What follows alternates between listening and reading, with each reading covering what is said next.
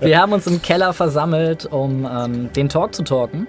Mhm. Ähm, Brian ist den Walk gewalkt und jetzt talken wir den Talk. Ähm, es geht um Dungeons and Dragons, es geht um Pen and Paper, es geht um alles, was damit zu tun hat und ähm, es geht darum, der Welt ein bisschen näher zu bringen, was in unseren Köpfen so vor sich geht hinsichtlich dieses Themas. Ja. Ob es euch interessiert oder nicht. Naja, wir können auch Fragen beantworten. Und äh, falls tatsächlich äh, Fragen gestellt werden, sind wir hier, um sie zu beantworten. Ähm, wir nehmen uns raus, Fragen nicht zu beantworten. Sollten wir das für richtig halten, dies nicht zu tun. ähm, ja, dann fangen wir nochmal mit einer kleinen Vorstellungsrunde an. Wer ist denn der gut aussehende Gentleman zu meiner Rechten? Äh, mein Name ist Justus Beckmann, ich bin äh, 37 Jahre alt. Äh, ich weiß nicht, ich mag Latein und fahre gern Fahrrad. Ich, was äh, soll ich noch über mich erzählen? Ich bin selbstständiger Medienschaffer. Das heißt, ich habe, arbeite. Ja, nö, eigentlich ist das alles ganz gut. Ich gehe mal weiter. Äh, ich bin Linus Benne, bin 21, deutlich jünger als Justus. Hm. Sieht man vielleicht auch in dieser sehr, sehr straffen, schönen Haut. Ähm, Geht schon los. Ich bin äh, Student. ja, hi, ich bin Brian Sommer, ich bin 30 Jahre alt und ähm, bin freischaffender Schauspieler und inzwischen Synchronsprecher für alles Mögliche. Ja. Ich bin Leon Konajiri Töle und es gibt Bonuspunkte für die Person, die mir sagen kann, woher der letzte Name kommt. Und ähm, Töle? das ist mein Nachname, das ist nicht der letzte Name. Und ja, wir haben uns hier versammelt äh, in diesem Keller und ähm, wir fangen jetzt an zu reden. Und als erstes äh, stellt sich natürlich die Frage, woher wir überhaupt die Berechtigung haben, äh, uns hier hinzusetzen und über Dungeons and Dragons zu reden. Äh, ob wir überhaupt die nötige Street- und Dungeon-Credibility haben. Credibility. Deshalb, ähm, als Gruppenältester, fang du doch vielleicht mal an zu erzählen, wie du in das Ganze reingeraten bist. Ich bin. Wann habe ich das erste Mal mit Rollenspiel zu tun gehabt? Da muss ich so elf gewesen sein. Da hat mein Bruder zu Hause MERS gespielt, Mittelerde-Rollenspielsystem. Ähm, und zusammen mit seinen Freunden, was so im Nachhinein auch alles ziemliche Spacken waren, aber ich fand das damals super cool. Äh, wollte das dann immer machen, bis ich dann so mit 14, 15 irgendwie der große Bruder von einer Klassenkameradin von mir, bla bla bla, spielt Shadowrun. Bla bla bla. Und ich so, geil, äh, will ich auch mal machen. Äh, darf ich da mal mitmachen? Äh, das habe ich dann getan und äh, das weckte eine hat sich herausgestellt, dass sie einfach nachts nur durch die Gegend laufen. ja, genau, im Schatten. Bin dadurch sehr fit geworden. Wir spielen das reale Shadowrun. Das ursprüngliche.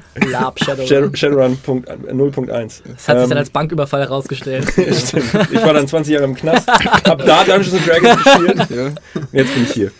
Äh, nee, ähm, und dann habe ich irgendwie angefangen zusammen mit, mit dieser Clique an Leuten, ich glaube, fast alle Systeme zu spielen, die uns in die Hände gekommen sind. Äh, über Shadowrun, Rollmaster, Star Wars damals noch, ähm, Champions, GURPS, Tales of the Floating Vagabond, Rifts, wenn einem das noch was sagt, DSA natürlich.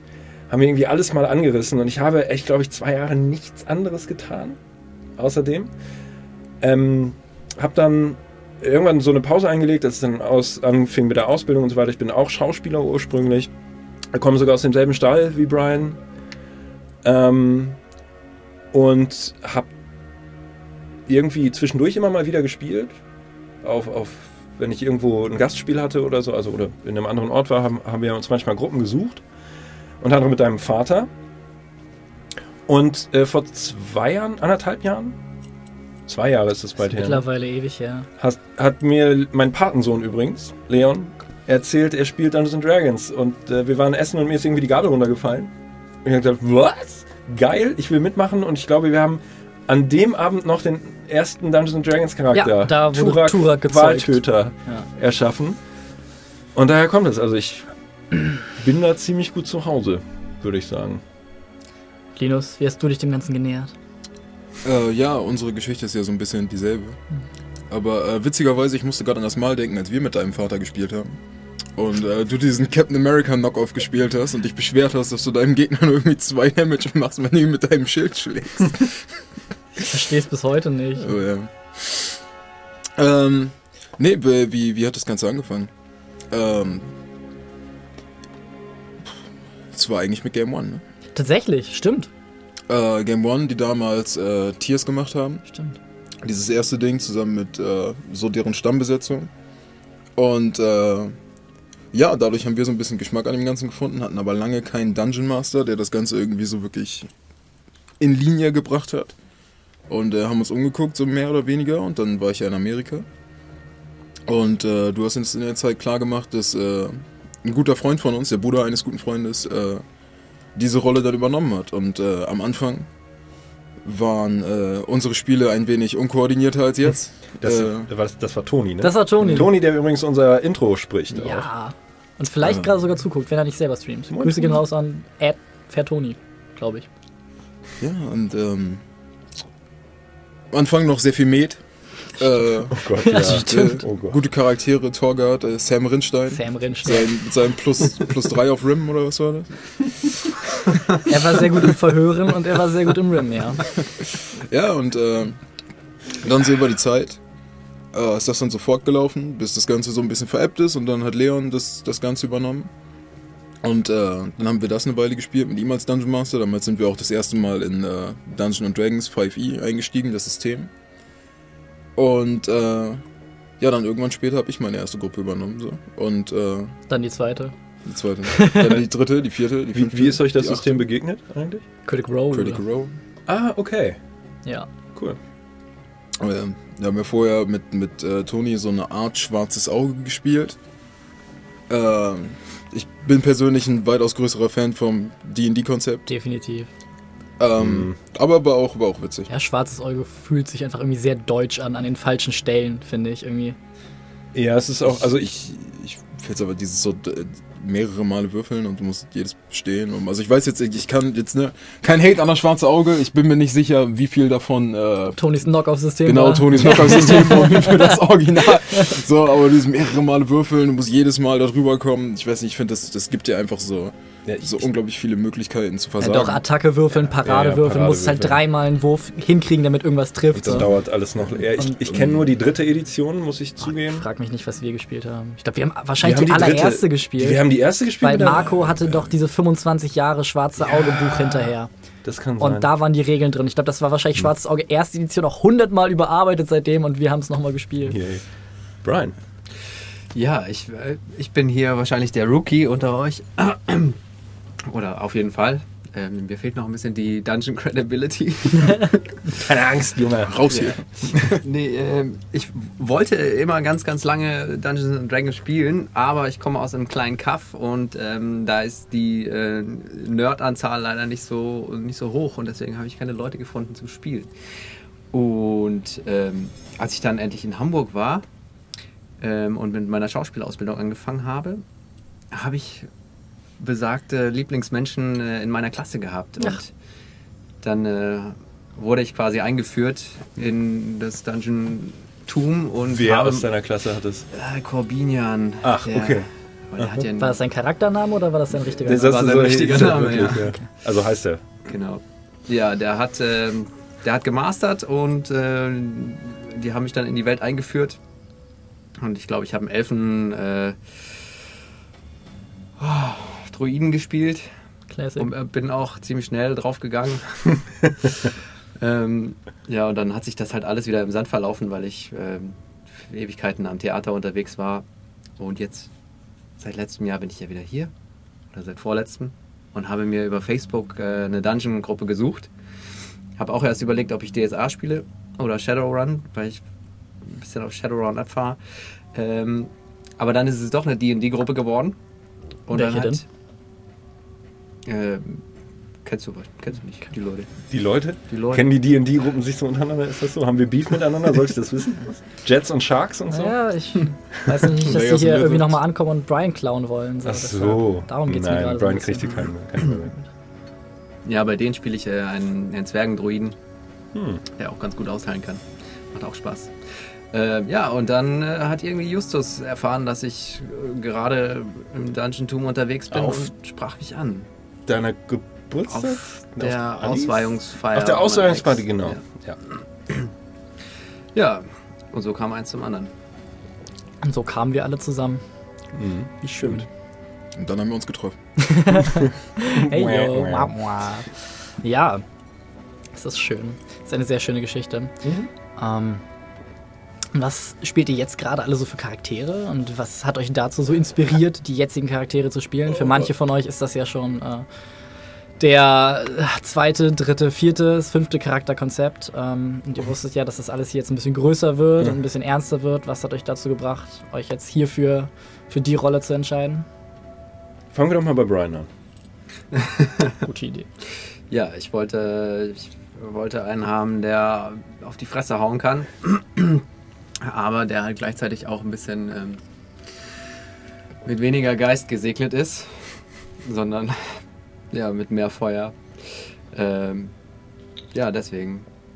Wäre es Fimmler nicht geworden, was wäre es dann geworden? Hast du jetzt so im Nachhinein sowas, wo du denkst, oh, andere Leute, die können Magie und so weiter? Ja, Vielleicht- ich, also als Barbar ist man halt, ja, zeitweise ein bisschen eingeschränkter als die anderen.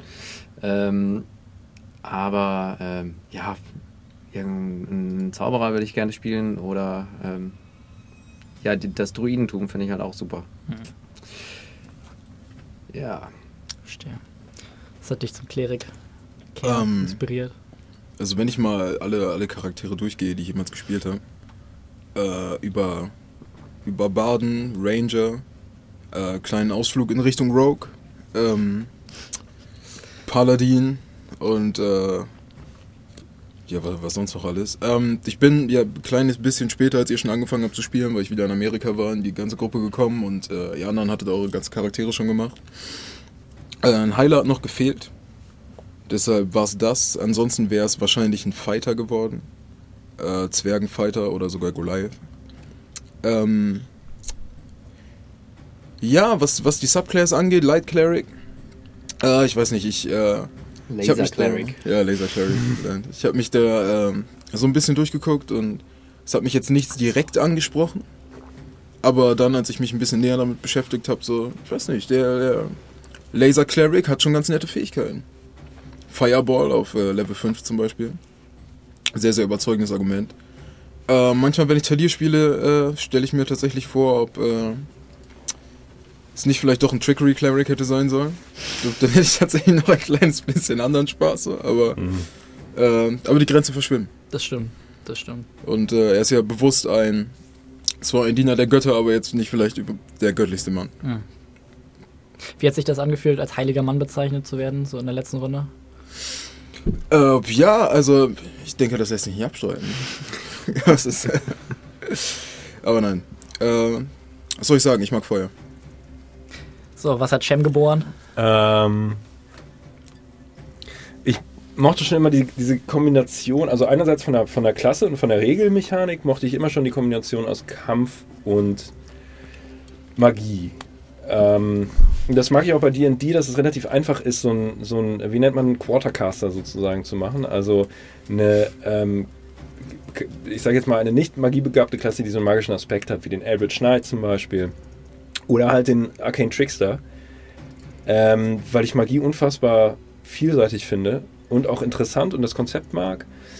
Ich hatte noch nie einen Rogue gespielt und habe eigentlich immer so Rogues nicht gemocht, weil immer alle Edgelords irgendwie Rogues gespielt haben und ich habe äh, immer an so ein Emo-Kit gedacht mit äh, mit Scheit, also mit, mit, wie heißt es, Pony halb über dem Auge und Lidschatten.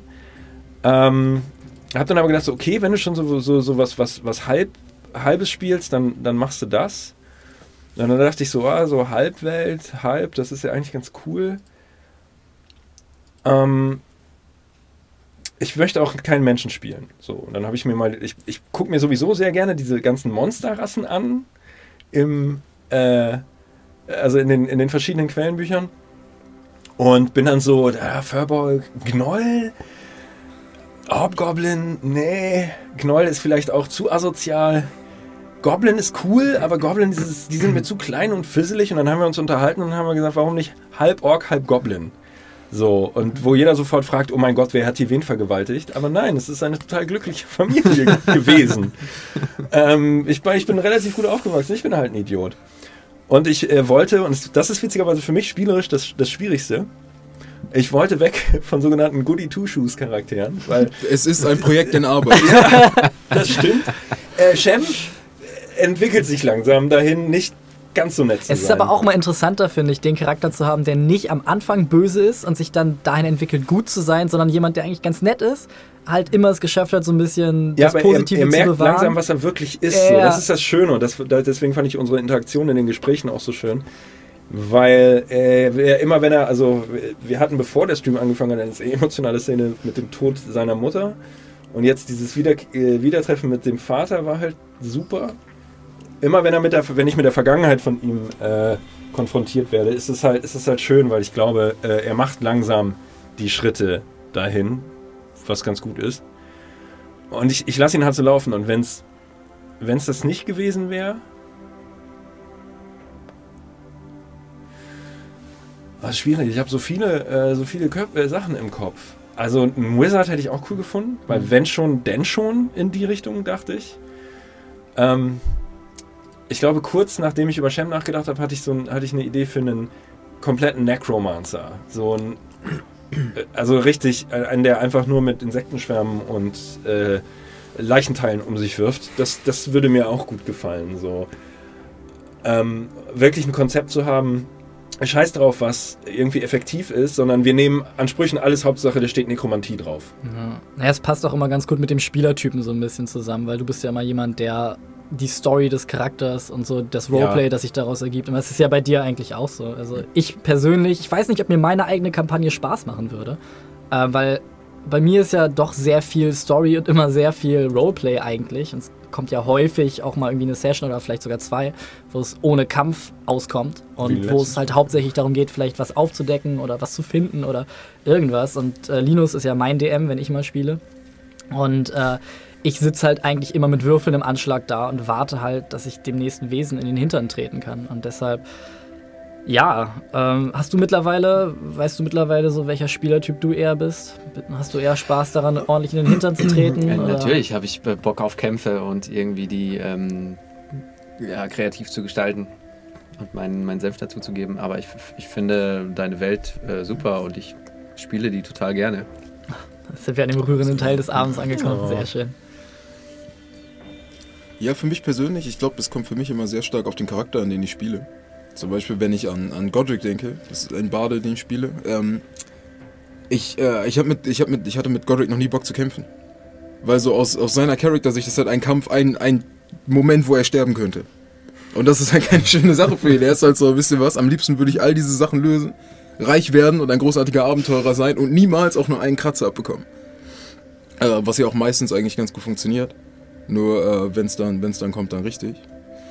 Ja, und mit Talir, ähm, ich weiß nicht, ich, ich, also Rollenspiel ist für mich immer irgendwie ein bisschen der, der größere Aspekt bei, ähm, bei, bei jeglichen Pen-and-Paper-Spielen. Aber, ähm, aber ich muss ehrlich sein, Talir ist einfach so cool. ist einfach so cool, er kann so coole Sachen machen. Ich mag es halt einfach jetzt. Einfach Hast du ihn dir so vorgestellt oder ist er, hast du ihn dann einmal, du hattest ihn im Kopf, dann hast du ihn einmal gespielt und dann war er plötzlich jemand völlig anderes und you just rolled with it? Ne, so er. Ich habe ja auch ein bisschen länger noch gebraucht, die Backstory zu schreiben, so und ich wusste, also ich wusste von Anfang an, Manche haben sie bis heute nicht fertig. er, ähm, also ich, ich, was ich, was ich nicht besonders mag, ist, sind eindimensionale Charaktere. Ich mag es nicht, du hast den, den einen Typen, der nur gut ist, oder den einen Typen, der nur Scheiße baut oder sowas. Ähm, das mache ich ungerne, deshalb ist tatsächlich äh, Chaotic Neutral mein Lieblingsalignment. Äh, auch wenn Talia das nicht ist. Aber ähm, auch so ein bisschen durch die Sachen, die passiert sind, äh, in, in Schneeflock am Anfang und ähm, all das Zeug und dann auch die Kiste mit, mit Vergil, dem Vampir, der dann jetzt irgendwie immer noch so ein bisschen auf seinem Gewissen liegt, ähm, ist die Sache quasi, dass äh, eine große Hintergrundmotivation für Talia einfach ist, dass er Böses aufhalten will und nicht wirklich, es gibt nicht wirklich eine Sache, die er mehr verabscheut, als jemand, der einfach untätig rumsitzt und Sachen passieren lässt oder die Möglichkeit hat, Sachen aufzuhalten und das in die falschen Wege leitet.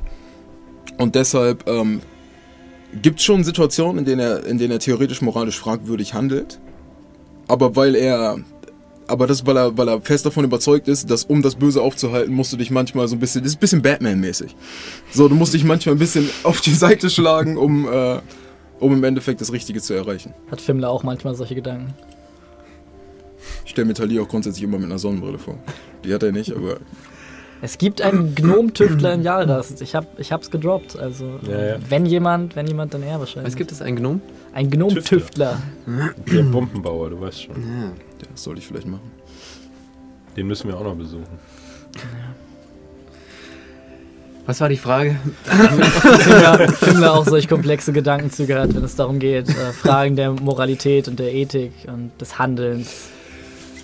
Äh, nee, ich glaube, er ist da ein bisschen einfacher gestrickt und das hat ja auch schon zu Reibereien in der Gruppe äh, geführt, dass er da ein bisschen ähm, hau, haudrauferisch unterwegs ist. Was aber halt auch besonders schön ist, ist halt vor allem immer, wenn erfahrenere Spieler, sage ich jetzt mal, oder Leute, die schon mehrere Charaktere nach hinten haben, äh, mit Leuten, die so ihren ersten Charakter machen, weil am Anfang machst du halt den Elfendruiden oder du machst den Goliath Barbarian, weil es funktioniert so, du ja. hast Bock drauf. Und irgendwann, irgendwann reicht dir das nicht mehr und du guckst dann so, okay, welche Klasse passt mit dieser Rasse überhaupt nicht zusammen und wo kommt da die Spannung irgendwie raus und äh, ja, zum Beispiel einer meiner Lieblingscharaktere, die ich mal gespielt habe in einem One-Shot von Linus, ist äh, ein Goliath Sorcerer Oh ja. der strohdoof ist, äh, aber einfach unglaublich, unglaublich mächtig und sich der Sache auch nicht bewusst ist. Und aus diesen, aus diesen Flaws, aus diesen Sachen ergibt sich einfach so viel, so viel Handlung auch einfach. Und es ist immer schön, wenn die Würfel dann eigentlich die Geschichte selber schreiben. Ja, und vor allen Dingen fand ich, hatten wir ein gutes Konzept, weil wir Brüder spielen in diesem One. Also sie, ich, ich finde es auch sehr geil, dass diese beiden immer mal wieder so kleine Cameos äh, haben, obwohl sie nicht wirklich auftauchen, aber Linus deutet es immer wieder an, was mit ihnen los ist. Äh, wir haben vor allen Dingen Brüder gespielt. Oder wir spielen da Brüder. Ich bin sozusagen. Mein Goliath ist ein Warlock, was auch nicht unbedingt äh, Koscher passt ist. oder koscher ist. Der ist aber in nichts gut. Der ist in nichts scheiße, der ist aber auch in nichts gut. Also 1 bis 20, wer äh, Dungeons and Dragons kennt, 1 bis 20, ich glaube, Wenn der, nicht, der was machst du hier? höchste Wert, den er hat, ist 14. Der niedrigste ist 11. Also hey. ähm, und da, dadurch hat sich das auch wahnsinnig gut ergeben, diese, diese Interaktion zwischen zwei Brüdern. Einer, der halt auf mehr oder weniger seinen dummen, viel zu starken Bruder aufpasst. So. Äh, die ihre eigenen Spiele haben, ihre, ihre, ihren eigenen Jargon, ihre eigene Art mit Leuten umzugehen. Ohrfeigenspiel. Das Ohrfeigenspiel auch, äh, dass beide immer Namen tauschen vor anderen Leuten. Brian, wie ist das für dich eigentlich? Also ich bin es gewohnt, mit Linus stundenlang über unsere Charaktere zu reden in unseren respektiven Welten, ähm, was die dann machen würden und der andere sitzt nickend und wissend da so, ja, das wäre interessant, wenn du das tun würdest. und ähm, mit Justus, so, wir fahren immer zusammen nach Hause, wir reden darüber, was welcher Charakter, äh, Charakter wie wann machen würde und ich muss mich immer zusammenreißen, nicht zu viel zu erzählen oder überhaupt was zu erzählen.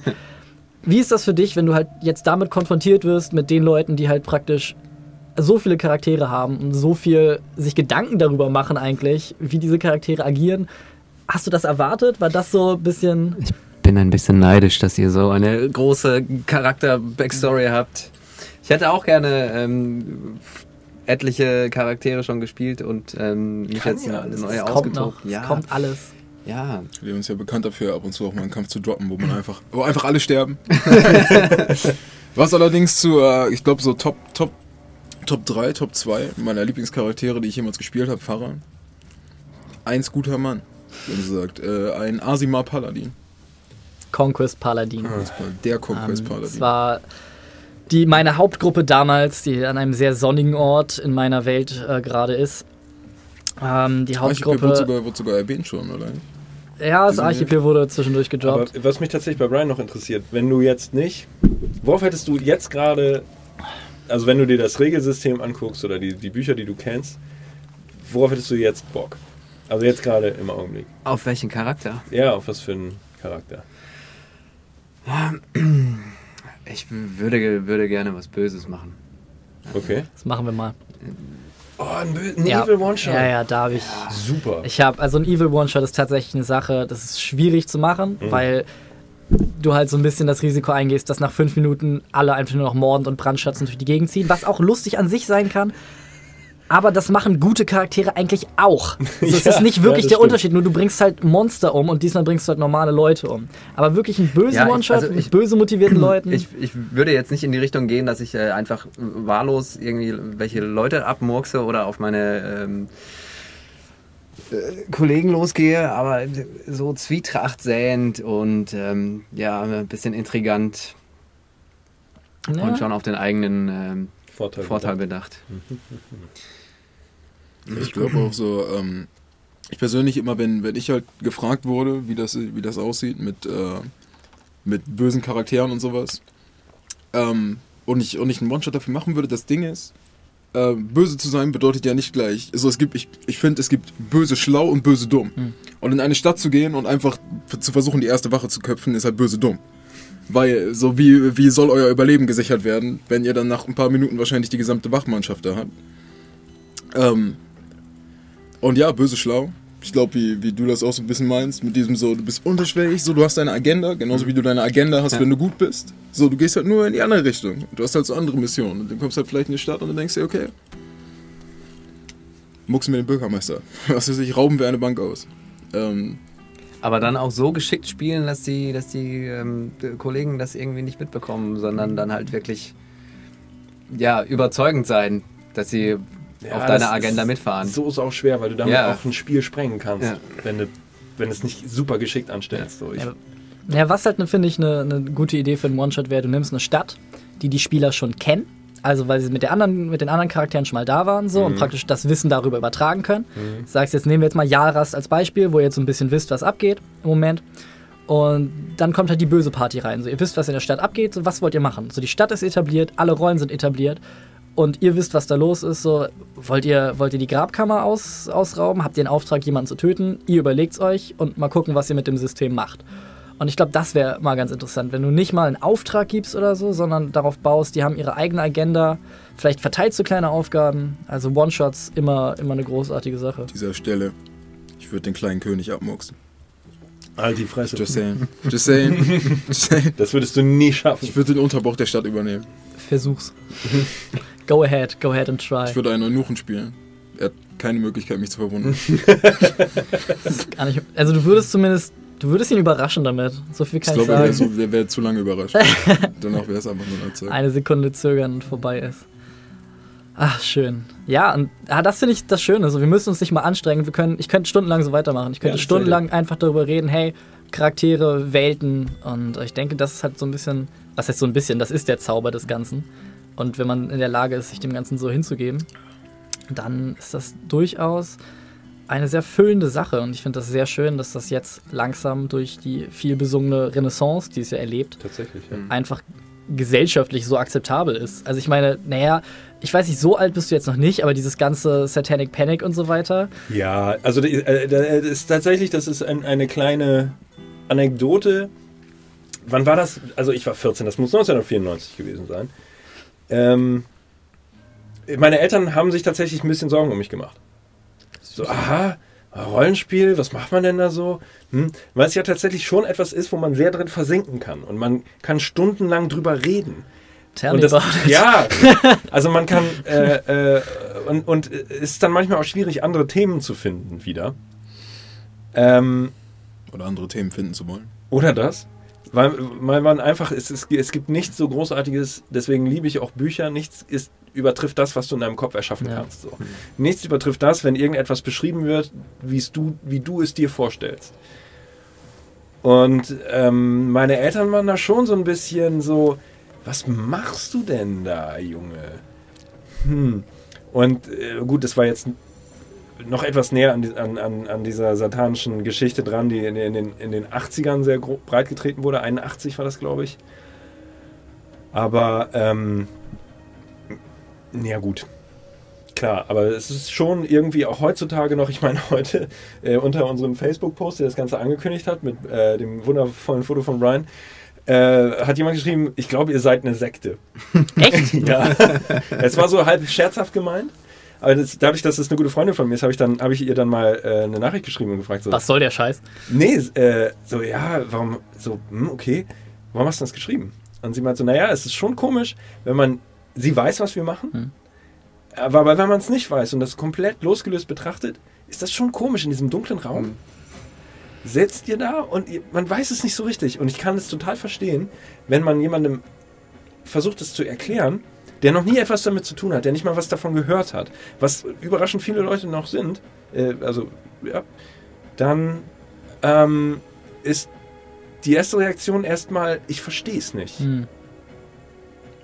Und das kann ich auch gut nachvollziehen, weil es auch schwierig ist zu erklären. Ich versuche es immer sozusagen so, hm, Ich sag immer eine Mischung aus Schach und Improvisationstheater. Das ja, mein- das, sowas ähnlich sage ich auch. Ich sage, das ist im Endeffekt Impro im Sitzen mit Würfel. mit Brettspielen. Ja, aber ich habe ich hab zum Beispiel das Gefühl, ich finde es eigentlich, so ich hatte noch nie wirklich Probleme, das zu erklären tatsächlich. Ähm, ich hatte auch nie das Gefühl, dass Leute irgendwie lange brauchen, um das zu begreifen, weil ich, also ich halt, gehe halt immer so von der Variante ran, so du weißt, was ein Videospiel ist, Genau. weißt ungefähr so, du hast bestimmt von Skyrim gehört oder sowas. Product Placement. Äh, Sponsert uns. so, und dann, und dann, dann ist halt so, und stell dir vor, du würdest, du würdest Skyrim spielen. Nur das, was du siehst, ist halt ein Typ, der da sitzt und dir Sachen erzählt. Ja. So, und dieser Schaden, den du machst, sind der Würfel. So. Ja, so kann man es auch erklären. über die Bahn Da, geht das dann eigentlich es, es geht, kommt dann wieder meine, meine Generation zum Tragen. Auch bei, auch weil ich das Wort Skyrim sage oder Videospiel können. Ja. Es ist wie Tetris, nur mit Würfeln. Weißt du, was ein Abakus ist? fangen, wir, fangen wir ganz Fangen wir ganz an. klein an. Genau. Der Dungeon Master sagt, welches Tetris-Blöckchen von oben runterkommt. Ein Quadrat senkt sich. ob wir es reinkriegen. Und das muss aber, das kann man mal wirklich, das ist doch bestimmt eine gute Beschreibungsübung, dass Oh du Gott. beschreiben musst, wie sich Tetris-Block senkt, wie er sich dreht, den Rest, die von unten da sind. Und nein, okay. Und das willst du alles in deinem Kopf so. Ja klar, also wenn es Kopfschach gibt, wieso gibt es kein Kopf-Tetris? Aber dann brauchst du zwei Leute. Die Stufe höher. Du brauchst einen, der erklärt und der andere, der. Dann brauchst du schon drei. Ähm, Ach ja, ja. schöne Sache. Möchtest du noch was wissen? Ich möchte alles wissen. Gott. Ich, Ah, okay. mich, würde mal, mich würde interessieren, wie das für euch als. Ähm, ja, ich bin hier voll am Rumwühlen. Ja, Einmal du kurz- hast das kleine Tüchlein bekommen. Die Stühle sind gar nicht aus schwarzem Sand. Die sind aufgeflogen. Verbrennt alles! Ja, wie, für, wie das für euch Veteranen ist, mit ähm, drei relativ ähm, Neulingen zu spielen. Oh, dazu möchte ich was sagen, weil mir Ausnahmsweise äh, was, was total aufgefallen ist. Was ich mir tatsächlich wieder ein bisschen zurückwünsche. Weil ihr in der, in der ersten Session, die wir mit euch gespielt haben, wart ihr die Leute, die sich ihre Plotpunkte selber gemacht haben. Ja. Du bist um eine Ecke gegangen, hast ein paar irgendwie zwielichtig aussehende Gestalten gesehen und gesagt, Ich kenne den. ich kenne dich, du hast, mich, du hast mich von diesem Piratenschiff geworfen. Hä? Okay. Fand ich als Moment super. Ja. Fand ich großartig, weil du in, in diese Welt eingetaucht bist auf eine Art und Weise und deine eigene Geschichte damit unbedingt verwirren wolltest. Auch, auch wie du zu dem Händler gegangen bist. Wir hatten irgendwie diese typische Situation, ein zwielichtiger Händler, hahaha, will mit uns feilschen und bla. Was macht äh, Brians Charakter? Geht hin Ja. und haut dem Typen erstmal auf die Fresse. Ja, was man als Veteran halt häufig macht, ist, als Veteran, mein Gott, ich spiele seit zwei Jahren. Also es ist Ja, aber was auch man- nicht wenn so, man- wenn man wir sind halt einfach System sehr kennt- tief in der Materie drin, daher kommt das. Es ist jetzt nicht so, dass ich, seit ich so groß war, man sieht es jetzt nicht auf der Kamera, es war klein, äh, sei, seit ich so groß war, das gespielt habe, aber wir sind einfach sehr intensiv in der Materie drin. Deshalb, Ja, So. deswegen benutzen wir diese Worte. ähm, das Ding an der Sache ist, man erkennt dann halt Muster wieder und man merkt dann, okay, die Geschichte geht so ein bisschen dahin und dann ist es einfacher in dem Moment, sich einfach der Sache hinzugeben, weil man will ja wissen, wie es weitergeht, man will, man hat das und das Ziel im Kopf, also, okay, wir müssen jetzt mit diesem Händler reden und dann ist es so, okay, der will jetzt bestimmt, ich gebe einen Gefallen, du gehst einen Gefallen, du gehst schon so rein, okay, was willst du von uns, was will ich von Man- dir? man kennt die Hier, Situation zack, zack, zack, so.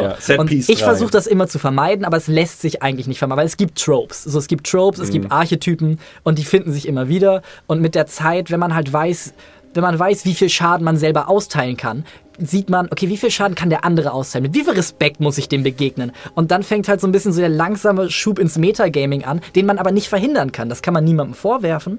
Aber Neulinge haben noch diesen, haben noch diesen, diesen Sinn, diesen Sense of Wonder. Ich weiß noch in der ersten Kampagne, die wir gespielt haben mit, mit Toni, ähm, wir wussten nicht, was abgeht. Wir wussten nicht, wann wir Leben bekommen. Wir wussten nicht, wie wir uns heilen können. Wir wussten nicht, wie wir wieder aufstehen, wenn wir einmal runtergehen. Wir wussten nicht, wie viel Schaden wir machen, weil der Schadenswurf jedes Mal so ein bisschen anders war durch tausend unterschiedliche Modifikatoren.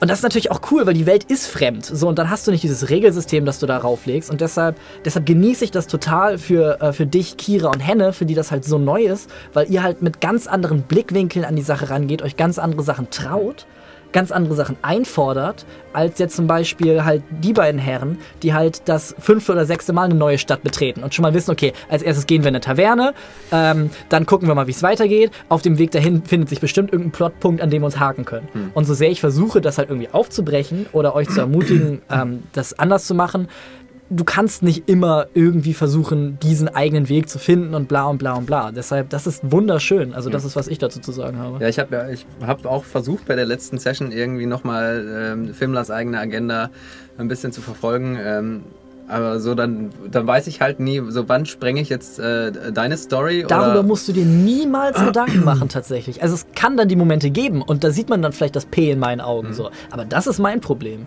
Für euch, und das ist das Wichtige, für euch muss diese Welt real bleiben. Für euch darf es keine unsichtbaren Wände geben. In dem Moment, wo ihr praktisch diese Grenze durchschreitet und ihr merkt, die Map rendert nicht mehr, dann habe ich versagt. So, und das würde ich auch mal sagen, passiert mir auch eigentlich nicht mehr.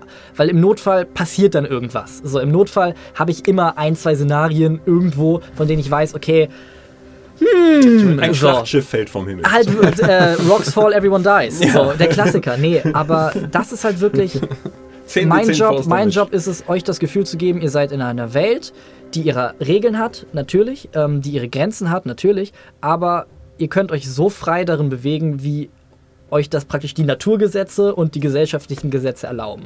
Also darüber musst du dir eigentlich im besten Fall keine Gedanken machen. Was ich tatsächlich eigentlich relativ interessant an den ganzen Sachen finde, ist, dass äh, Fimmler, ich wollte eben sagen alle, aber jetzt, wo ich nochmal drüber nachgedacht habe, eigentlich nicht, äh, dass äh, Fimmler, also ich, ich zum Beispiel, die Wahrscheinlichkeit, dass ich einen, einen, einen elfischen Bar Barbarian spielen würde, gering. Sehr, sehr gering. Würde ich nicht rangehen mit der, mit der Einstellung, jetzt so ein, so ein Gegenkonzept zu machen, quasi eine Klasse zu nehmen, die nicht zur, zur Rasse passt, äh, würde ich, würde ich das nicht tun. Und äh, insofern fand ich, fand ich den Aspekt eigentlich ganz interessant. Ja, find ich, fand, das fand ich auch super. Ich habe mich kaputt gelacht, als ich das gehört habe. Ja, Ein halb elf Piratenbarbar. Super. Das ist großartig. super. Ja, Und dann noch der großartige Name. ja, Fimmler. Ja. Ja, wollen wir ihn jetzt ab jetzt mit F schreiben oder lieber weiter Nee, mit P? Weiter mit PH. Ja. ja, aber das war auch, das war auch eine schöne, also ich finde auch den Anfang mit der Gruppe einfach sehr schön. Weil als DM, also das ist ja auch das, was ich letztes Mal euch nochmal gesagt habe, wie sehr ich das, oder wie sehr man das genießt, du kannst das sicher bezeugen. Wenn du halt wirklich, du setzt so die Samen in die Welt und du merkst, die Spieler sammeln sie und die Spieler sind dabei, sie zusammenzusetzen. Und sie sind halt nicht, vielleicht kommt das noch so und wenn es so weit kommt, ist es komplett legitim. Aber es kommt nicht, dass sie sagen, okay, wisst ihr was, hier ist irgendwas faul, wir wissen's, wir gehen jetzt die Tür eintreten und prügeln so lange auf alles ein, bis wir checken, was faul ist und entweder juckt's uns dann oder nicht, aber das war's. Ja, das seid, das seid auf jeden Fall so, wenn ich, wenn ich an meine Gruppe denke, dann seid ihr auf jeden Fall eher die Art. Leute. Definitiv, So. Wir werden definitiv. auch mal einen Bogen um das Rätsel rummachen. Äh, nicht, nicht immer zu ihrem Vorteil. Ja, das aber stimmt, das stimmt. Aber es ist, wenn es dann klappt, wenn man wirklich so, man hat sich hingesetzt, man hat sich darauf vorbereitet und ohne, dass man jetzt wirklich die Zügel anziehen muss, was ich ja grundsätzlich eigentlich verabscheue. Ich mag das ja immer nicht, eine Schiene zu haben, auf der ich euch irgendwie durch die Welt führe. Also wenn ihr jetzt sagen würdet, wisst ihr was, Jaras pisst mich einfach nur an. Holt doch euer blödes Zepter alleine. Wir werden jetzt alle selber Druiden und versuchen da jetzt Pflanzen zu pflanzen, ist Schneeflock. Hey, knock yourself out. Das wird eine chaotische Session, bis ich dann nach Hause komme, einmal drüber meditieren kann, was ich jetzt vorhab und die nächste Session vorbereiten kann. Aber das sollte immer eigentlich die Prämisse, finde ich, sein. Das ist ja auch das Faszinierende so. Hey, wenn ihr das so machen wollt, so, ihr müsst nicht in Jaras nach diesem Zepter suchen. Und ich denke, das versuche ich euch zu vermitteln. Und in dem Moment, wo ihr euch trotzdem in dieses System einfügt, weil ihr merkt, hey, das führt uns irgendwie ans Ziel und wir haben Spaß daran zu knobeln, das ist halt ein schönes Gefühl. Ich wette, Kahn hat irgendwelchen geilen Scheiß in seinem Haus. Ich will sein, ich will sein Haus durchsuchen, ich will mir sein Zeug nehmen. wir müssen da rein. Ich will besitzen. Ich will haben. Würdest du sagen, dass Looten und Level ein wichtiger Aspekt dieses Spiels Ich sind? würde sagen, Looten und Leveln ist ein wichtiger Bestandteil meines Lebens. Äh, spricht da der Charakter jetzt gerade? Ja, ich bin äh, überzeugter Kapitalist. Sowohl in-game als auch out-game. Ah, ja, In beiden Fällen habe ich oft kein Geld. Ja, preach it. Gibt es von eurer Seite noch irgendwas, was ihr vielleicht an dieser Stelle noch einmal thematisieren wollt? Um diesen Moment peinlicher Stille zu Wie, wie überbrücken. ist das eigentlich, äh, ähm, wenn, du- wenn du sozusagen so, so mh, deine Welt erschaffen hast und äh, du hast dir die Städte gebaut, du hast sie bevölkert, du hast dir sozusagen die Mechaniken ausgedacht und äh, frag doch einfach. ähm, äh, die Mechaniken ausgedacht und die äh, sozusagen, äh, was dort passieren kann. Wie ist das, äh, wie ist das zu sehen, wenn wir sozusagen mit, mit, mit diesen, mit diesen äh, Menschen, Leuten interagieren, beziehungsweise irgendwie die Plotpunkte zerschlagen, äh, Pläne äh, äh, also nicht verstehen oder sie gerade verstehen? Also man gewöhnt sich an beides. Es ist also oder? Das ist eher so, das ist eher das Ding. Ähm, du ist weißt, in jedem Fall witzig. Ja, das auf alle Fälle, so, aber du weißt, ich schreibe jetzt, also ich schreibe halt keinen Dialog. So, ich weiß halt, was die Agenda der Charaktere ist irgendwo und ähm, überlege mir dann im Moment, was die sagen. Ähm, das klappt manchmal besser, manchmal schlechter, je nachdem, wie gut man den Charakter für sich ausgearbeitet hat, wie wohl man sich mit dem Charakter fühlt und so weiter.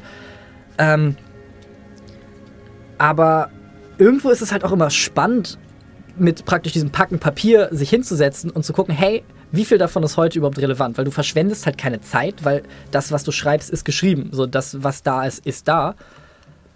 Aber gleichzeitig hast du so im Hinterkopf so ein bisschen das, fuck, was ist, wenn jetzt irgendwas passiert, wo ich überhaupt keine Ahnung habe? Was ist, was, wenn passiert, wenn sie einfach nicht das annehmen wollen. Das ist halt eher das Schlimme. Es ist weniger schlimm, dass ich irgendwie denke, was ist, wenn sie einen eigenen Weg finden, weil häufig ist es so, dass die Spieler einen viel cooleren Weg vorschlagen, als du dir überlegt hast. Und dann hast du eigentlich keine andere Wahl, als nachzugeben. Also wenn ich jetzt sage, okay, es gibt die Vordertür und es gibt die Rücktür und ihr sagt, wisst ihr was, wir klauen dem Weihnachtsmann seine Rentiere und gehen über den Kamin rein so, ich werde kein Gitter über den Kamin machen. Ich werde nicht sagen, nee, das geht nicht. Weil ihr habt euch die Mühe gemacht, vom Weihnachtsmann die Rentiere zu klauen. Das macht niemandem Spaß. So, es geht ja immer irgendwo darum, die Welt konsistent zu halten und die Spieler haben Spaß. Mhm. So, das ist mh, mm, so meine Philosophie. Und in dem Moment, wo du das erreichst, bist du auch eigentlich offen dafür, dass Spieler vom Plan abweichen. Und dann ist es natürlich schön, wenn du dir so ein bisschen, wenn du so die Brotkrumen gestreut hast und du merkst, sie sammeln sie auf und es interessiert sie. Aber genauso schön ist praktisch, wenn sie auf irgendwas zurückgreifen, wo du nicht mal mehr dran gedacht hast, dass sie es eigentlich haben, aber du hast es ihnen trotzdem gegeben. So, es ist so, du hast diesen Charakter vor drei Sitzungen etabliert und einer sagt, Moment mal, der, in seinem Haus habe ich das gesehen. Vielleicht sollten wir ihn fragen, der kennt sich bestimmt damit aus. Und alle sind so, ja, ja, und du warst eigentlich nur so, ja, das habe ich im Vorbeigehen mal erwähnt, dass der Schweinewirt ist. Äh, shit, jetzt wollen sie seine Schweine anzünden und ins gegnerische Heer schicken und denken, das ist die Taktik, die ich für sie. bestimmt damit aus. Ja, genau. Und dann bist du halt, dann machst du dir so zwei Bleistiftnotizen und dann wartest du, was passiert. Und das ist halt, das ist das, weshalb du DM bist, meiner Meinung nach. Natürlich die Welt bauen und die Städte, klar, das macht Spaß. Und das ist ein schöner Ausgleich, sich hinzusetzen und zu sagen, hey, heute, da baue ich jetzt mal eine Festung hin. Aber zu sehen, wie das ins Leben kommt und zu sehen, wie der Charakter auch in dem Moment komplett anders wird, wenn er das erste Mal mit den Spielern interagiert. Das ist ja mit den Spielercharakteren genauso. Du hast das Character Sheet, wenn du deinen Charakter auswürfelst und zum Beispiel mein erster wirklicher ähm, Charakter jetzt bei Linus, mein äh, Fighter, der sollte eigentlich. Grindelstein. äh, ja, der sollte eigentlich anders sein. So, und dann habe ich die ersten drei Würfe halt komplett verkackt und war selber pissig. Und daraus hat sich halt so ein bisschen ergeben, dass er einfach so eine gewisse Grundpissigkeit hat, weil er halt mit Elfen und äh, Minotauren zu, äh, im Wettkampf steht, die einfach viel stärker und schneller sind als er und er halt irgendwo in dieser Welt seine Nische finden muss und deshalb auf alles pissig ist, was irgendwie so ein bisschen ihm Steine in den Weg legt. Und das ist halt das Schöne, wenn die Würfe die Geschichte erzählen und das mhm. ist für den DM genauso schön wie für die Spieler eigentlich. Wie viel Zeit investierst du in der Woche zur Vorbereitung der nächsten Session? Unterschiedlich. Ähm, manchmal gehe ich an eine Session und drücke einfach die Daumen, dass das Flickenkonstrukt, das aus letzter Woche noch irgendwie besteht und das, was man so ein bisschen noch einem in der Bahn eingefallen ist, dass das hält. Das versuche ich mir allerdings abzugewöhnen, weil es ähm, ansonsten, wenn ich wirklich weiß, okay, ich möchte, dass wir was erreichen, ich möchte, dass wir an einen gewissen Punkt kommen, ich möchte, dass ich mich sicher fühle, weil es heute wichtig ist, dann ist das der Samstag meistens, der da drauf geht. Krass. Ja, oder wie ist das bei dir? Wie ist das äh, bei ist dir, das? als du äh, damals äh, als ich, gedMt als ich Erstlauf gemacht habe? Äh, ich habe so im Schnitt drei, vier Stunden darauf verwendet. Manchmal aber auch gar nicht. Ja. Was man vielleicht gemerkt hat ab und zu. Äh, ich finde das manchmal ganz lustig, ähm, etwas komplett zu improvisieren kann ja cool sein.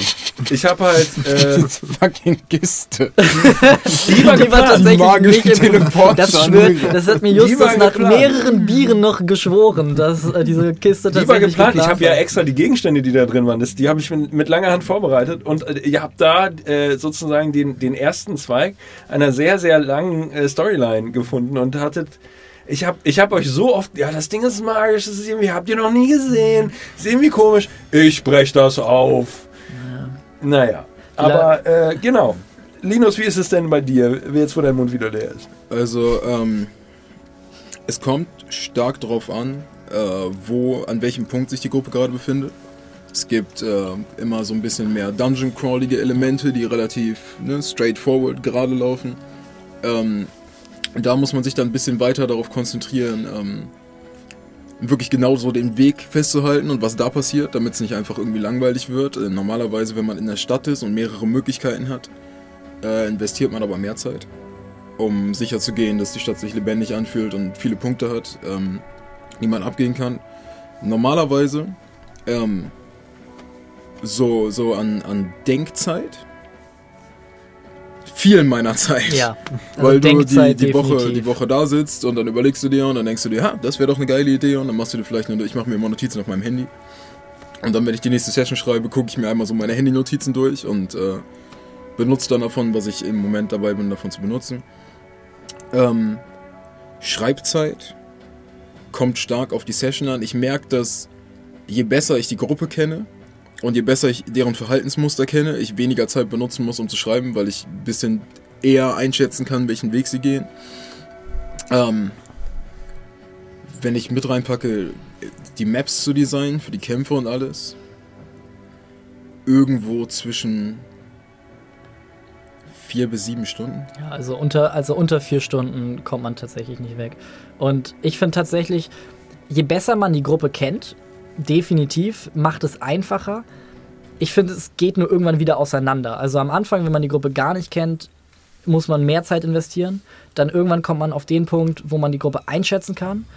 Aber irgendwann kann die Gruppe einen selber auch einschätzen. Und dann muss man wieder ein bisschen breiter fächern, weil sie dann auch irgendwo wieder nach Wegen suchen, nicht nur praktisch die Welt zu überlisten, sondern auch so ein bisschen dich zu überlisten. Nicht mal bewusst, aber das ist so diese weitere Art des harmlosen Metagamings. Wenn man so, bei, ich weiß, ich kenne meine Mannerismen jetzt nicht so gut, aber nehmen wir an, es gibt immer zwei Wachen vor einem Tor, dann geht es irgendwann darum, dass Leute sagen, hm, das sind immer zwei Wachen. Wir brauchen nur eine Möglichkeit, mit diesen zwei Wachen fertig zu werden. Nach was anderem müssen wir uns gar nicht mehr umgucken. Und dann muss man auch wieder so ein bisschen gleichzeitig, dass man jetzt nicht seine Spieler auskontert, weil dann wird das so ein komisches Kopfschachspiel, was auch keinen Spaß mehr macht. Aber man muss trotzdem irgendwie gefeit gegen die Kreativität der Spieler sein, was mit steigendem Level auch immer schwieriger wird, weil die Spieler mehr Möglichkeiten kriegen. Weil sie auch einfach mächtig werden. So. Ja. Du kannst halt so ab einem bestimmten Punkt, ich weiß noch, als ihr, als ihr das erste Mal nach Siel gekommen seid, so eine Stadt in, in meinem Spiel, ähm, da waren Ordner noch so eine richtige, richtige Bedrohung. Man wusste so, du baust keinen Scheiß in Siel, weil da sind Ordner und die können sich teleportieren und die haben Displacer dabei. Und jetzt mittlerweile ist es halt so, Ah, so einer.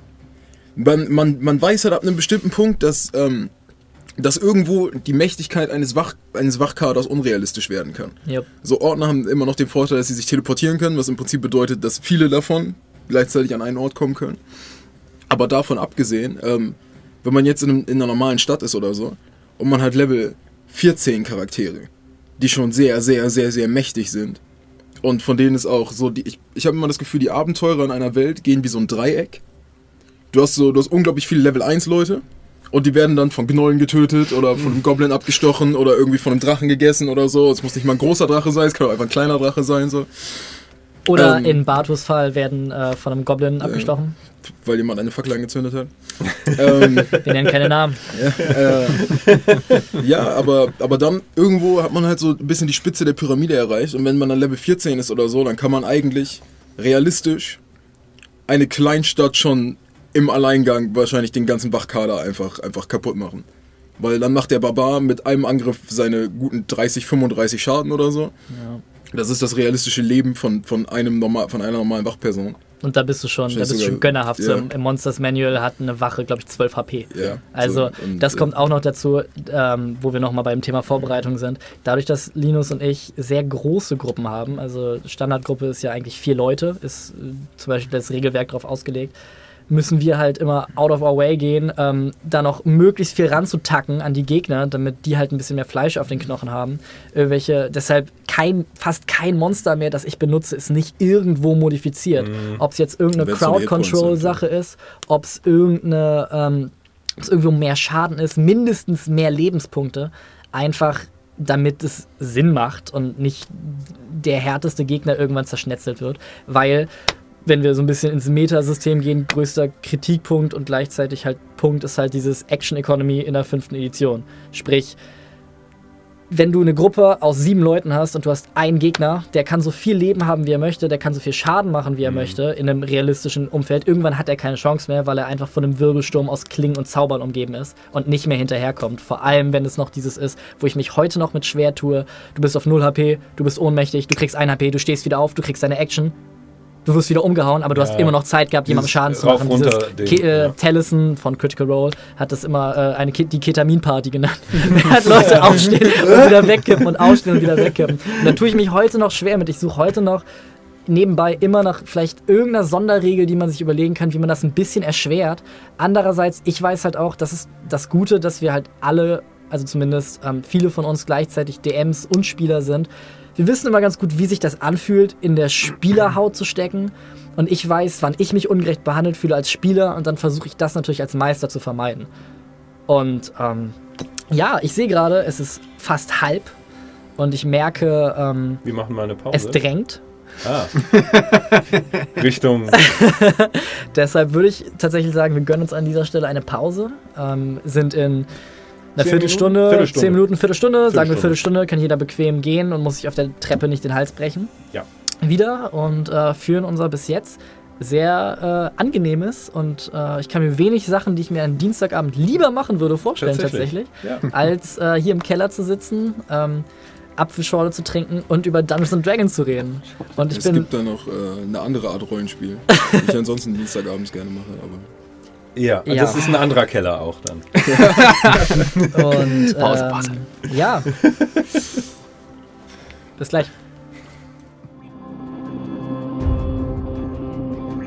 Ich halt überall mitgekommen. Einen wunderschönen guten Abend, wir sind wieder da. Kurz Hallo. einmal die Geschichte beenden. Ich wollte- Aber hm? ich wollte dem Ganzen halt treu bleiben und äh, habe deshalb alkoholfreies Jefer getrunken. Und das erste, was war, ist, dass mich jemand angequatscht hat, sag mal, warum trinkst du ein Alko alkoholfreies Bier? Und ich war pissig, weil ich alkoholfreies Bier getrunken habe. Dann habe ich halt irgendwie sowas gesagt wie, weil ich mich wunder gerne vor fremden Leuten rechtfertige oder irgendwie sowas. Und dann hatte natürlich keiner mehr Bock mehr auf mich. Und ich hatte halt auch keinen Bock auf die. Und Linus war halt mega breit schon, weil O- Orientierungseinheit. an dieser Nein. Stelle Shoutout an die HAW Hamburg, äh, Bergedorf. Es gibt keine Uni, in die ihr besser eingeführt werdet. Und ja, und das war einfach nur traurig und nervig für mich, aber Linus hatte Spaß und das war alles, was für mich gezählt hat. Und dem Oh. Wenn ich mich wenigstens daran erinnern könnte. Ja, so viel zu unserem Studium, äh, zu meinem Studium. Ich studiere Jura, Linus studiert Biotechnologie, Justus hat mal Schauspiel studiert. Schauspiel studiert. Ich studiere Bitches. Brian studierst studiert du? Bitches. Ach ja. Okay. Du studierst Mathe, ich studiere. Nun gut, ist das Shindy oder? zurück in Nee, äh, äh, Mid- Middle-earth Oder, Res. oder K1 oder? Ähm, Justus. Ja. Ah, du wolltest einen tolkien. Ja, es hat nicht funktioniert. Ähm, du hast ja mittlerweile eine Menge durchgemacht in allen möglichen in deinem Leben Ja, weiß. und vor allem Oh in, in Rollenspielen. Damals im Kosovo-Krieg. Ähm, was würdest du sagen? Am besten eine Anekdote, wo mindestens zwei der drei hier anwesenden Leute irgendwo involviert waren. Was ist dir rollenspieltechnisch gerade am heftigsten im Gedächtnis geblieben? Was möchtest du teilen? Eine Woran, Anekdote, wo die Leute hier. woran würdest du sagen, hey, da habe ich gemerkt, fucking hell, Dungeons and Dragons, das ist schon eine witzige Sache. Nein, wir müssen nicht dabei gewesen sein. Erzähl, was du Äh, möchtest. Es ist tatsächlich eher eine Kampagne, die mir im Gedächtnis geblieben ist. Ich glaube, die Geschichte habe ich jedem von euch auch schon mal erzählt. Ähm, damals haben wir Champions gespielt. Champions ist ein Superhelden-Rollenspielsystem. Nicht gerade ähm, ideal, aber äh, ist okay.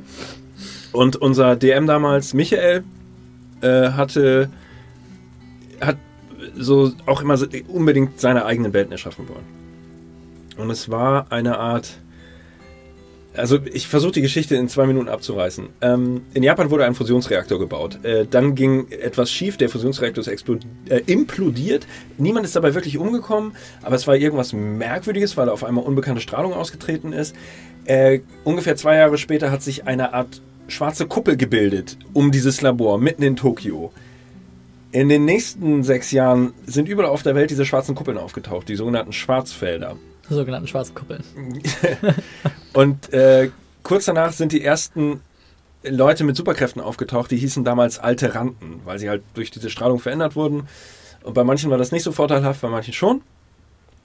Und äh, wir haben diese Alteranten äh, gespielt und irgendwann ging es dann in dieser Kampagne los, dass wir in die Schwarzfelder rein konnten.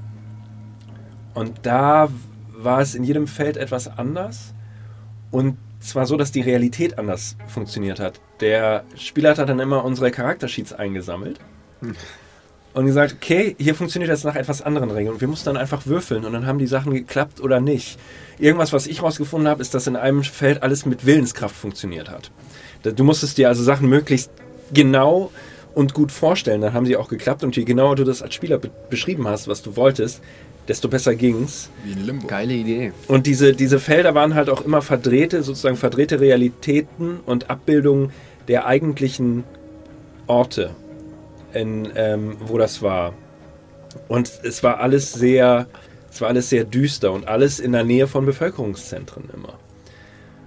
Und es war menschenleer in diesen Schwarzfeldern, bis auf eine Person immer, die sogenannte Schwarzfeld-Person die, die übrig geblieben ist von damals. Es ist, ist aber alles es ist atmosphärisch wahnsinnig dicht gewesen. Dann gab es sowas wie ein Immunsystem da. Achtung, das äh, Wort Das Schwarzfeld, Schwarzfeld- kommt. Schwarzfeld, Wölfe. Fast. Das waren schattenartige Wesen mit so zweieinhalb Meter Risthöhe, die aussahen wie vierbeinige Säugetiere, aber nicht wirklich. Also da Die haben uns zwischen dann- Elefanten und Wölfen ist da so die ja, so vierbeinige Säugetiere. zweieinhalb Meter groß. Und die haben immer Eindringlinge ge gejagt. Und das war atmosphärisch so dicht und wir saßen da zum Teil abends und das Licht wurde dabei auch oft ausgeschaltet und ich bin paranoid geworden da.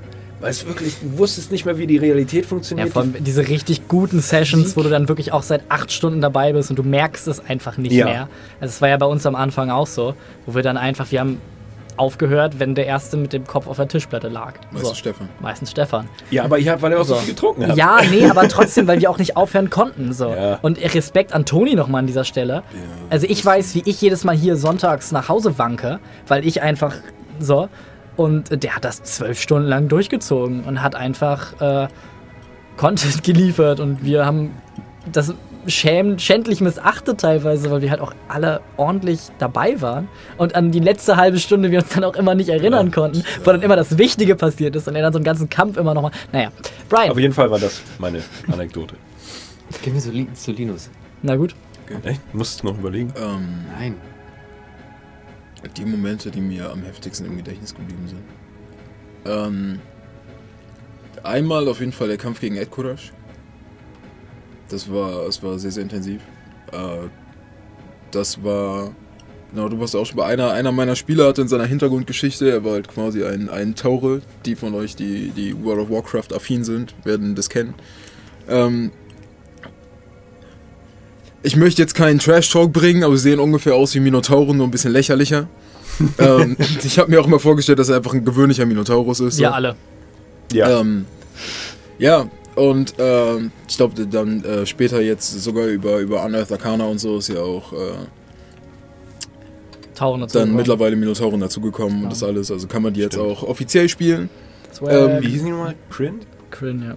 Aber auf jeden Fall, ähm, der wurde halt äh, von Orks versklavt. So, ist ja ein relativ, relativ classic Ding. Äh, wurde dann von denen als Grubenkämpfer benutzt und dann äh, Hat gegen Gruben gekämpft. sein. Äh, Eine zwei Meter tiefe Grube. Oh mein Gott. Äh, sie waren halt in einem vereisten Land und sie sind quasi auf äh, seinen alten Kampfmeister getroffen, Ed Kurash. Und äh, der hat quasi eine alte Elfenfestung besetzt. Und äh, sie haben ihn dann quasi zum ehrenhaften Kampf gefordert, wurden dann da hochgebracht und draußen war Gewitter. Und ab und zu hat es halt geblitzt und gedonnert und dann sind sie in diesen Kampfraum geführt worden und dann ist halt auch eine ziemlich epische Schlacht entstanden dabei. Ähm, Wo wir so nah beieinander standen. Naja. Geht doch, ihr seid ein bisschen näher aneinander dran. Feuerball. Pff. Feuerball. Pff. Ich war auch dabei. Ich war ein Spieler in diesem Szenario, er auch. Wir sind immer noch ein bisschen. Ja, das, das war auf jeden Fall, auf jeden Fall sehr, sehr memorable. Ähm, aber es gibt, es gibt tatsächlich äh, un, unzählige Sachen. Wirklich. Also dann diese ganze Inquisitionsgeschichte, auch im, äh, Also du wirst sagen, hauptsächlich Sachen, die du als Meister erlebt hast, sind dir im Gedächtnis geblieben. auch, auch. Ähm, für mich ist es, äh, also wenn ich, wenn ich wirklich über einzelne Momente rede, ich finde die, einen, einen Charakter zu spielen über längere Zeit und immer wieder so immer weiter mit dem Charakter zusammenzuwachsen und so ein wirkliches Bild von ihm zu kriegen und dann einfach dieser Charakter zu sein, finde ich an sich eine sehr, sehr befriedigende Sache. Egal, fast egal, an welchem Punkt man ist. Deshalb finde ich die Erfahrung, Spieler zu sein, generell einfach immer irgendwie. Wenn ich drüber nachdenke, äh, wenn du mich jetzt fragen würdest, was mein Lieblingsmoment war, den ich Godric gespielt habe oder so, dann bin ich mir nicht sicher, ob ich die genau einen nennen könnte. Aber ich finde einfach insgesamt war es eine unglaublich befriedigende Geschichte, Godric zu spielen. Das ist mit äh, Zalia eigentlich wieder ähnlich. Brian, ist dir was eingefallen? Ja, natürlich. Also zum einen die Geschichte mit, ähm, mit, der, mit der Pilzscheune. Äh, ne? Unser Angriff darauf. Ähm, und äh, ja, zum anderen ist es aus der anderen DD-Gruppe, da hat uns unser DM, äh, wir wurden gefangen genommen als komplette Gruppe und ähm, waren in einer, in einer Höhle gefangen mit etlichen anderen. Und er hat uns über Tage hinweg ähm, in dieser Höhle gelassen.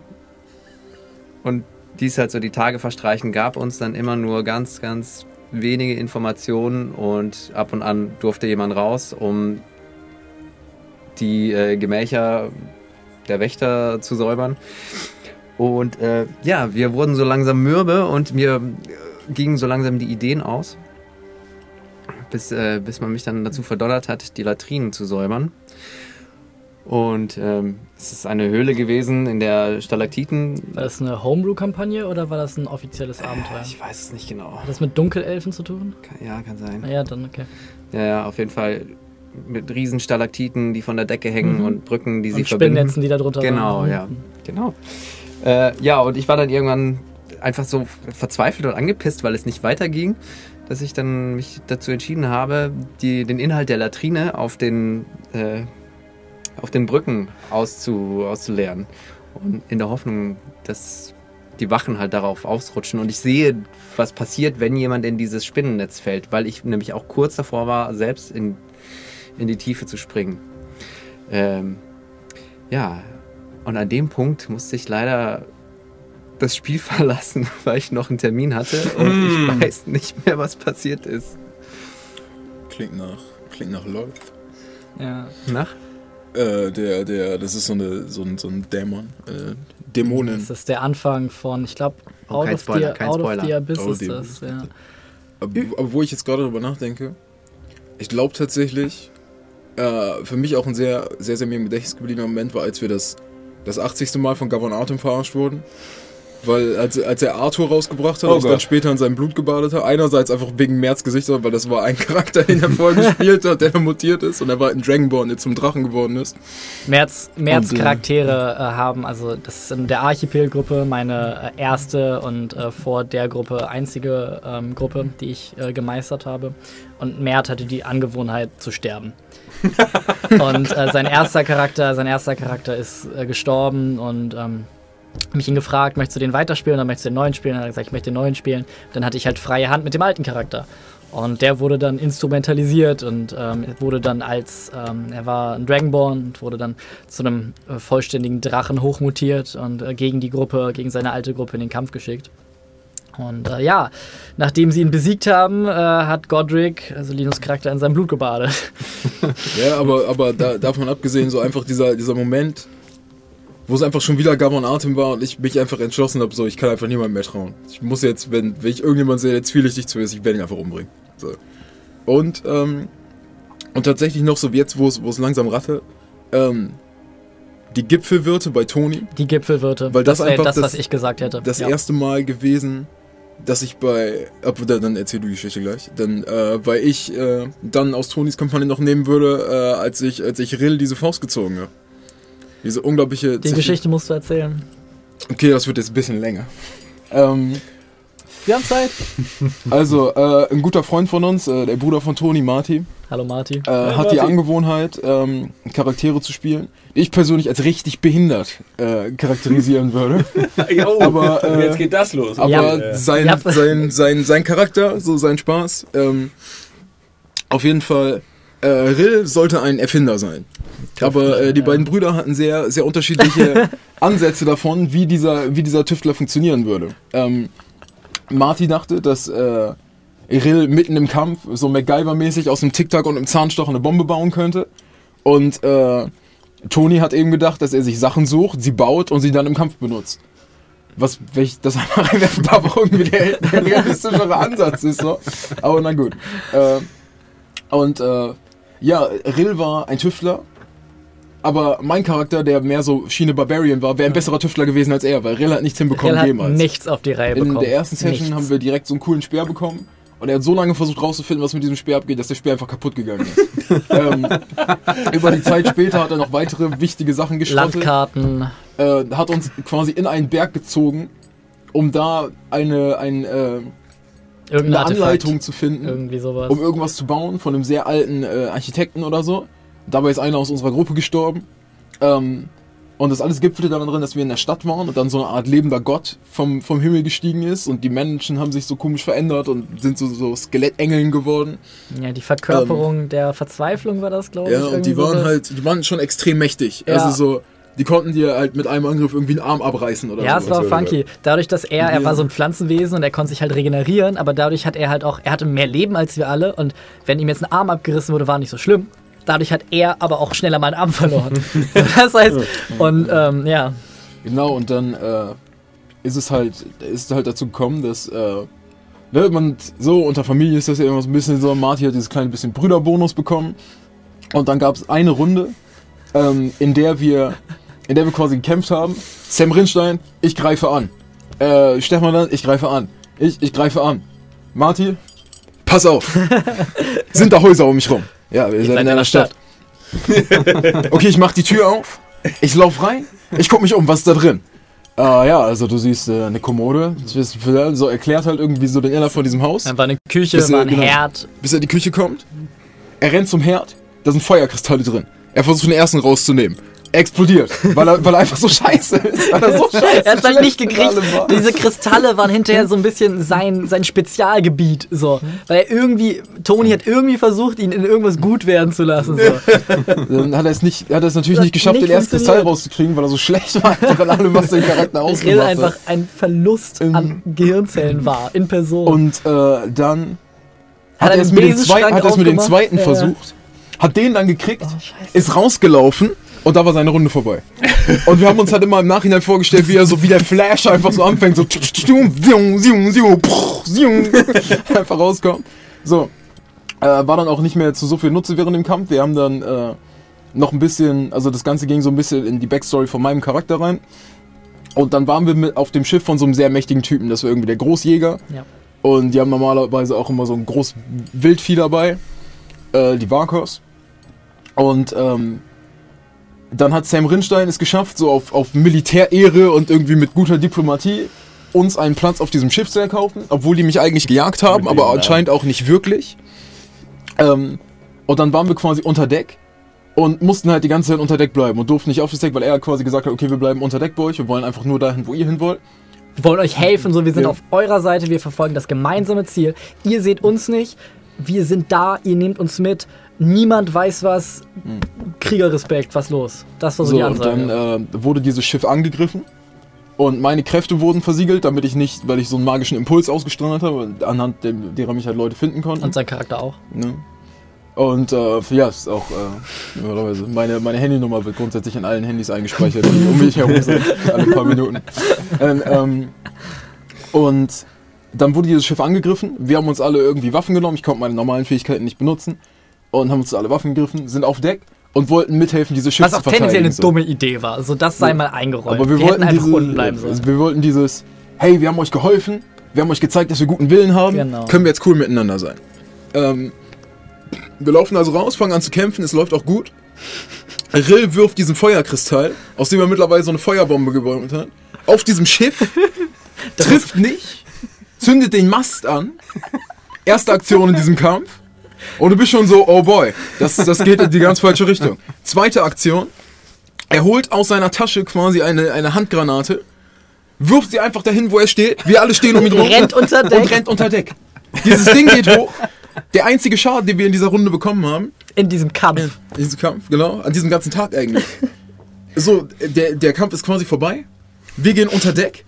Und ich sag halt zu ihm, was soll der Scheiß? Und er so, ja, ich äh, gehe an ihm vorbei. Ich werde gar nicht mit ihm reden.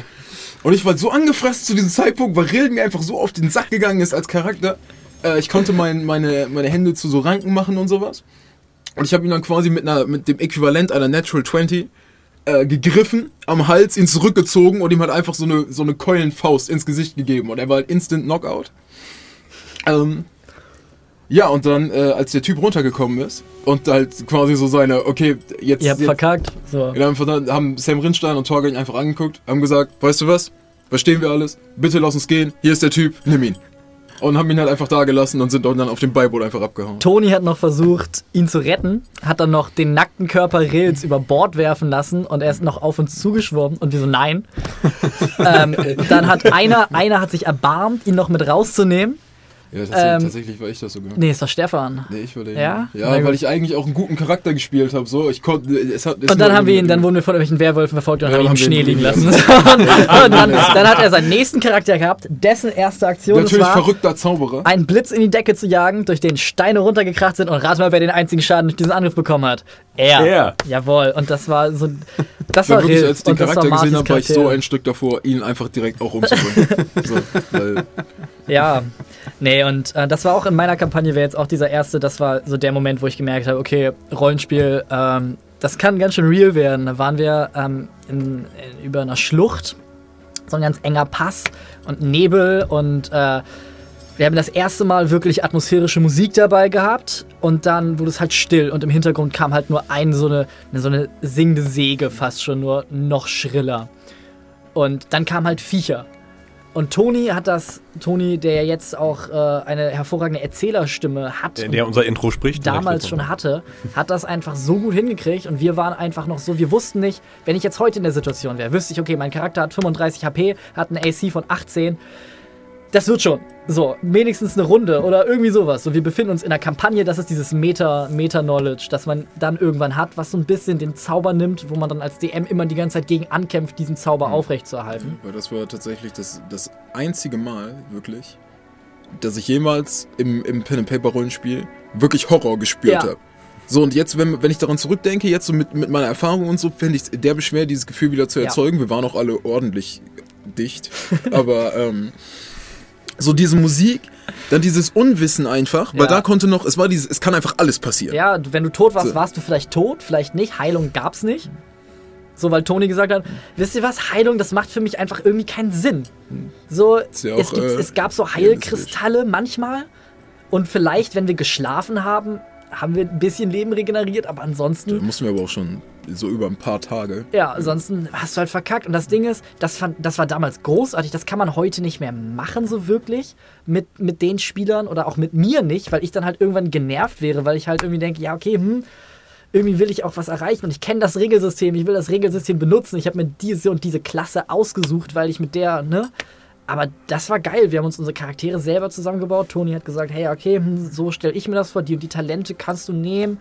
Das Skillsystem war all over the place, aber es war geil so und das ist halt der Zauber, den ich immer wieder versuche irgendwie trotz festem Regelsystem, trotz D&D 5e, trotz jeder von euch hat Zugriff auf das Players Handbook, ähm, wieder zu entfachen. Und ich weiß nicht, ob das jemals, also natürlich, es hat auch seinen eigenen Flavor, wenn du halt weißt, oh fuck, das ist ein Troll. So. Weil dann weiß man, hey, okay, shit. Und dann kommt dieses Ding, dieser Troll ist jetzt nicht verwundbar gegen Feuer.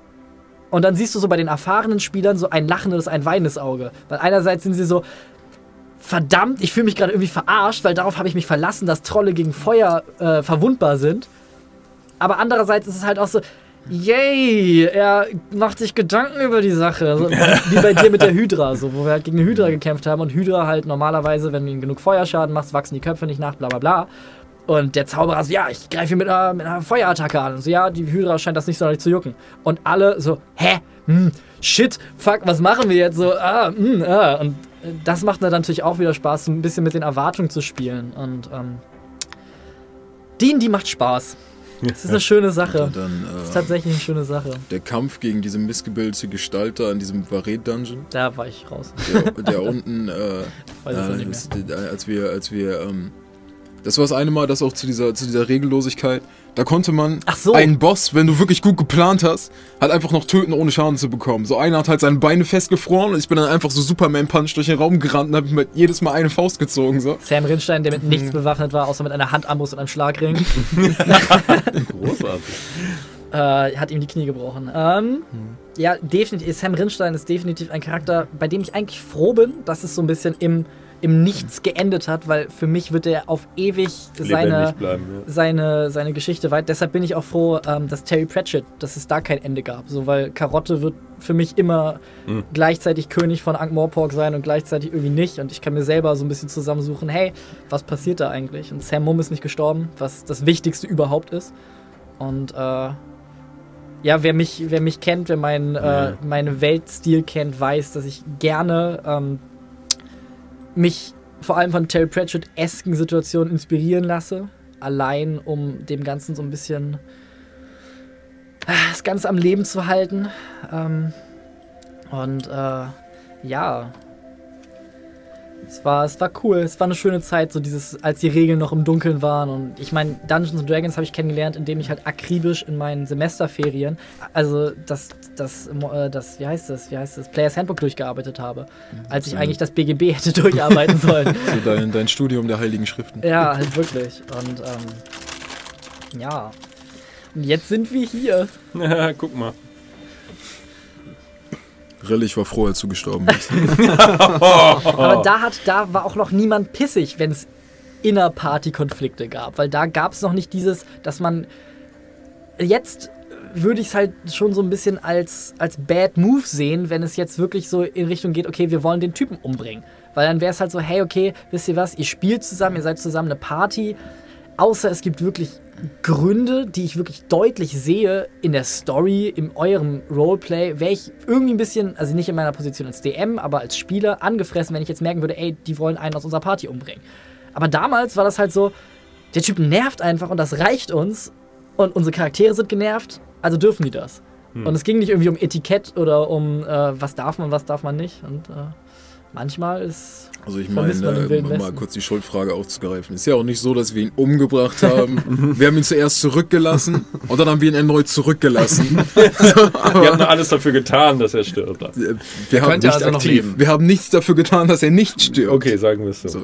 Aber ich finde alleine halt dieser Moment, dass man einfach zusammensitzen kann und sich irgendwelche Kriegsgeschichten Ich wollte gerade sagen, es sind Kriegsgeschichten. ähm, das ist halt einfach was einen riesigen Großteil des Zaubers ausmacht, weil so Linus und ich, vor allem du ja auch irgendwo und ich weiß nicht, wie das bei dir ist, aber halt Videospiele schon immer halt irgendwo ein Faktor gewesen und halt auch zusammen mit Literatur und Büchern und sonst was und Film und whatever die Fantasie geprägt und alles. Aber ich kann mich nicht entsinnen, jemals halt so hitzig über die Handlung von einem Videospiel diskutiert zu haben, wie halt über die Handlung von unseren, unseren Kampagnen. So. Also, ja. Und äh, ja, deshalb wird das. Ich weiß nicht, wie lange. Ich hoffe, diese Phase hält sich. So, ich habe immer Angst vor dem Tag, wo ich irgendwie aufwache und merke, äh, anscheinend nicht mehr. Aber ich glaube nicht, dass das passiert. Ähm, Weil bei, bei so Pen and Paper Rollenspiele halt in alle Richtungen gehen Ja. können. So. Halt, du hast Bock auf was Neues, du machst was Neues. So, du hast Bock, das im Weltraum zu machen, mach's im Weltraum. Du hast Bock, es in einer Simulation zu spielen, in der die Leute nicht wissen, dass es eine Simulation ist, bis sie rauskommt. Äh, kannst du das machen? ähm, ich bin immer mein, mein, mein geheimer Traum ist immer Wilder Westen, alle sind ganz länger. Du, ich bin, ey, mach den One-Shot, ich bin dabei. Ja, Also, es gibt doch auch hier, wie heißt das nochmal? Deadlands. Deadlands. Ja. Ja, aber da muss man wieder ein komplett neues Konzept lernen. Ja, Es ist aber wirklich das einfachste der Welt mit diesen Pokerchips und D6 oder so. Ja, okay. Das ist das Ding so, ich glaube, Dungeons and Dragons ist tatsächlich ziemlich moderat, was Komplexität angeht. Ja, das also es ist ja das Schöne. Easy to learn, hard to master, würde ich sagen. das ist ja das Schöne an Dungeons and Dragons. Es ist echt schlank. Ja, So, vor allem 5e. Weil Ja. das halt so sehr einlädt, einfach deinen eigenen Shit Richtig. daran zu Und, bauen. und es lädt dich ein, selber Sachen zu machen. Ich meine, wir haben zusammen einen- eine eigene Rasse kreiert, mehr oder weniger. Den Krog, den halb Ork. Hast du, äh, eigentlich, so? hast du eigentlich irgendwelche Org-Fähigkeiten? Ja, äh, hab ich. Wenn er auf 0 HP kommt, kommt er auch Relentless. Endurance hab ich. Endurance, Ja. Ah, Das heißt, du hast, du hast alles gekriegt. Nee, er hat du hast nicht- Fury of the Small. Er hat nicht Ja. dieses Aggressive-Ding, dass du dich als Ork, als Bonus-Action nochmal dein Movement Richtung jemanden bewegen kannst. Aber Ähm, gibt es das auch in, in Orc-Character oder er- gibt es das nur im Orc, Orc-Monster? also Monstrous Race Orc, Ja. nicht Halb-Orc aus dem Player's Handbook. Genau. Ah, so. Und ich habe auch nicht ähm, das sich hinter Leuten verstecken Ding. Was, nee, äh, Genau. Goblins haben so ein. Noch irgendwas anderes. Äh, nee, die, die haben nee, im die haben Endeffekt dasselbe, was ein, Dingsbums, was ein Rogue hat. Also Ja, die eigentlich haben was ein Rogue Bonus hat, so. Action, Hide und Dashen. Genau. Und er hat nicht äh, Brutal Critical oder Savage, Savage Critical oder wie, Savage das, beim, Critical, wie das genau. beim Halb-Orc Orc heißt. Das hat er nicht. Also es wäre jetzt nicht so, dass wir so Best of Both Worlds Hannah Montana zusammengebaut haben, sondern ich habe schon irgendwo gesagt, okay, hey, es wäre nicht so, als hätten wir nicht drüber diskutiert. nee, eben. Also äh, Nö, ich habe Re Relentless Endurance und Fury, of, the, Small. das ist basically it, genau. Und die Stats-Sachen von einem Goblin, Ja, genau, die Sets von einem Goblin habe ich. genau. Was halt krass ist, weil obwohl Small 30 Fuß, Die Jungs sind schnell. Ähm, Kobolde sind auch so Kobolde schnell. auch. Äh, Ignaz, falls du irgendwann nochmal zum Einsatz kommst und dann sofort retired wirst, weil du einfach langweilig bist, sorry. sorry, aber Äh, ja, gut, jetzt Artificer wird hier so ein bisschen zu Insider. naja, ähm, Ähm, aber allein da, wie ja, gesagt, genau, also äh, einfaches System. Ich kenne ja auch den ganzen Scheiß von früher. Ähm, Rollmaster, auch wenn es da wahnsinnig viele geile Ableger gab, wie Space Master und so weiter, du konntest im Endeffekt äh, äh, irgendein Science-Fiction-Universum, du konntest es mit diesem System abbilden, irgendein Fantasy-Universum, du konntest es mit diesem System abbilden. Aber es hat original fünfeinhalb Stunden gedauert, einen Charakter zu machen. Ich hatte so falt, faltbare Charakterbögen mit acht Seiten. Wir hatten über 100 Skills. Die Das ist du aber auch schon wieder so, irgendwie geil. Aber dann ist es nicht mehr so wie, ja, ich will da hochklettern, ja, äh, dann würfel mal auf Athletics, sondern hochklettern, ich vertikal, habe, ich habe, horizontal. ja genau, ich habe Klettern, aber ich habe das noch als spezielle Ninja-Fertigkeit, deswegen bin ich schneller. Es geht auch auf, es ist aber auch was anderes. Okay, warte, ich guck mal kurz im äh, Players Guide Nummer 17 nach. Und original, ich, ich erinnere mich noch damals, äh, vor, bevor das alles digital ging, vor, damals vor dem Krieg, ähm, hatten wir immer so einen Waschzuber mit den Büchern dabei. Oh, der, der Spieler hat einen Waschzuber voller Quellenbücher dabei, weil wir nicht, äh, äh, also sozusagen, weil, wir, weil er nie wusste, was, was wir so vorhaben. Und jede, jede Waffe hatte ihre eigene Schadenstabelle und so. Das dauert ewig, das alles nachzugucken. Ähm, und deswegen ist Dungeons and Dragons so geil, weil du dich da mehr auf Storytelling Ja. äh, äh, k- sozusagen konzentrieren kannst und weil es so flexibel ist, so ungenau in Schrägstrich flexibel, dass du auch relativ leicht deine eigenen Sachen machen kannst. ja, und das, Äh, Nicht, dass es nicht, nicht schwierig wäre. Zum Beispiel, eine, ich finde, ich finde es auch schwierig, eine eigene Klasse oder eine Subclass zu machen oder so. Aber wie, wie man sieht, machen das viele. Die M-Skills auf, äh, ne, hey yo, alle mal äh, gucken auf die M-Skills im Internet. Da gibt es genug Leute, die zum Teil richtig coole neue Klassen gemacht haben, wie den Pugilist zum Beispiel. der Pugilist ist absolut, Äh, Matt Mercer, legendär mit seinem äh, Bloodhunter. ja, Äh, Blood Cleric und der ganze Kram. ja, Ähm, ist ziemlich einfach. Wir haben auch schon, wir haben den Mage, Mage den Slayer. Mage Slayer gemacht. ja, Auch cool. Eine ko komplette Klasse mit Subclass. Ich habe einen gespielt. Hat extrem viel Spaß gemacht. Also, ähm, das ist das Schöne daran. Ja, und das ist halt auch so eine Sache, da es erweitert halt so viel, weil normalerweise stößt man halt irgendwann an seine Grenzen, finde ich. Also, und das Gefühl habe ich halt bei D&D nicht. Ich habe nicht das Gefühl, dass ich irgendwann irgendwie alles erreicht habe. So, ich habe alle Klassen mit allen Rassen kombiniert und jetzt weiß ich nicht, was ich machen soll. Sondern dann setzt du dich hin und sagst, ey, hier, DM, können wir uns nicht mal einen Paladin überlegen, der, weißt du, ich habe nicht genug heiliges Feuer in, in den Paladin-Möglichkeiten. So können wir uns nicht irgendwie einen überlegen, der ein bisschen mehr Deus Vult rauspumpt pro Runde. Weißt du, was ich meine? Ja. Und das kannst du machen. Das ist nicht so schwer, eine Subclass zu machen. Natürlich, wenn du jetzt wirklich das auf DM-Skill packen möchtest und wenn du es balancen möchtest und wenn du nicht möchtest, dass da irgendjemand sonst was exploitet, klar, ist immer mehr Arbeit. Aber grundsätzlich lädt dieses System so sehr dazu ein, zu sagen, hey, es ist deine Welt, Regel 1 ist, DM hat recht, darunter kommt das Regelsystem und das ist halt auch das Schöne, dass es so schlank ist, weil die Spieler, also natürlich hat man immer noch irgendwann Schwierigkeiten mit irgendwelchen Modifiern. Und selbst ich krieg nach zwei Jahren, die ich halt hier Caleb spiele, äh, mein Human Fighter, was wirklich eine der straightforwardsten Klassen ist, manchmal noch durcheinander, ob ich jetzt durch die Action Search eine zusätzliche Bonus-Action kriege oder nicht. So, das passiert halt.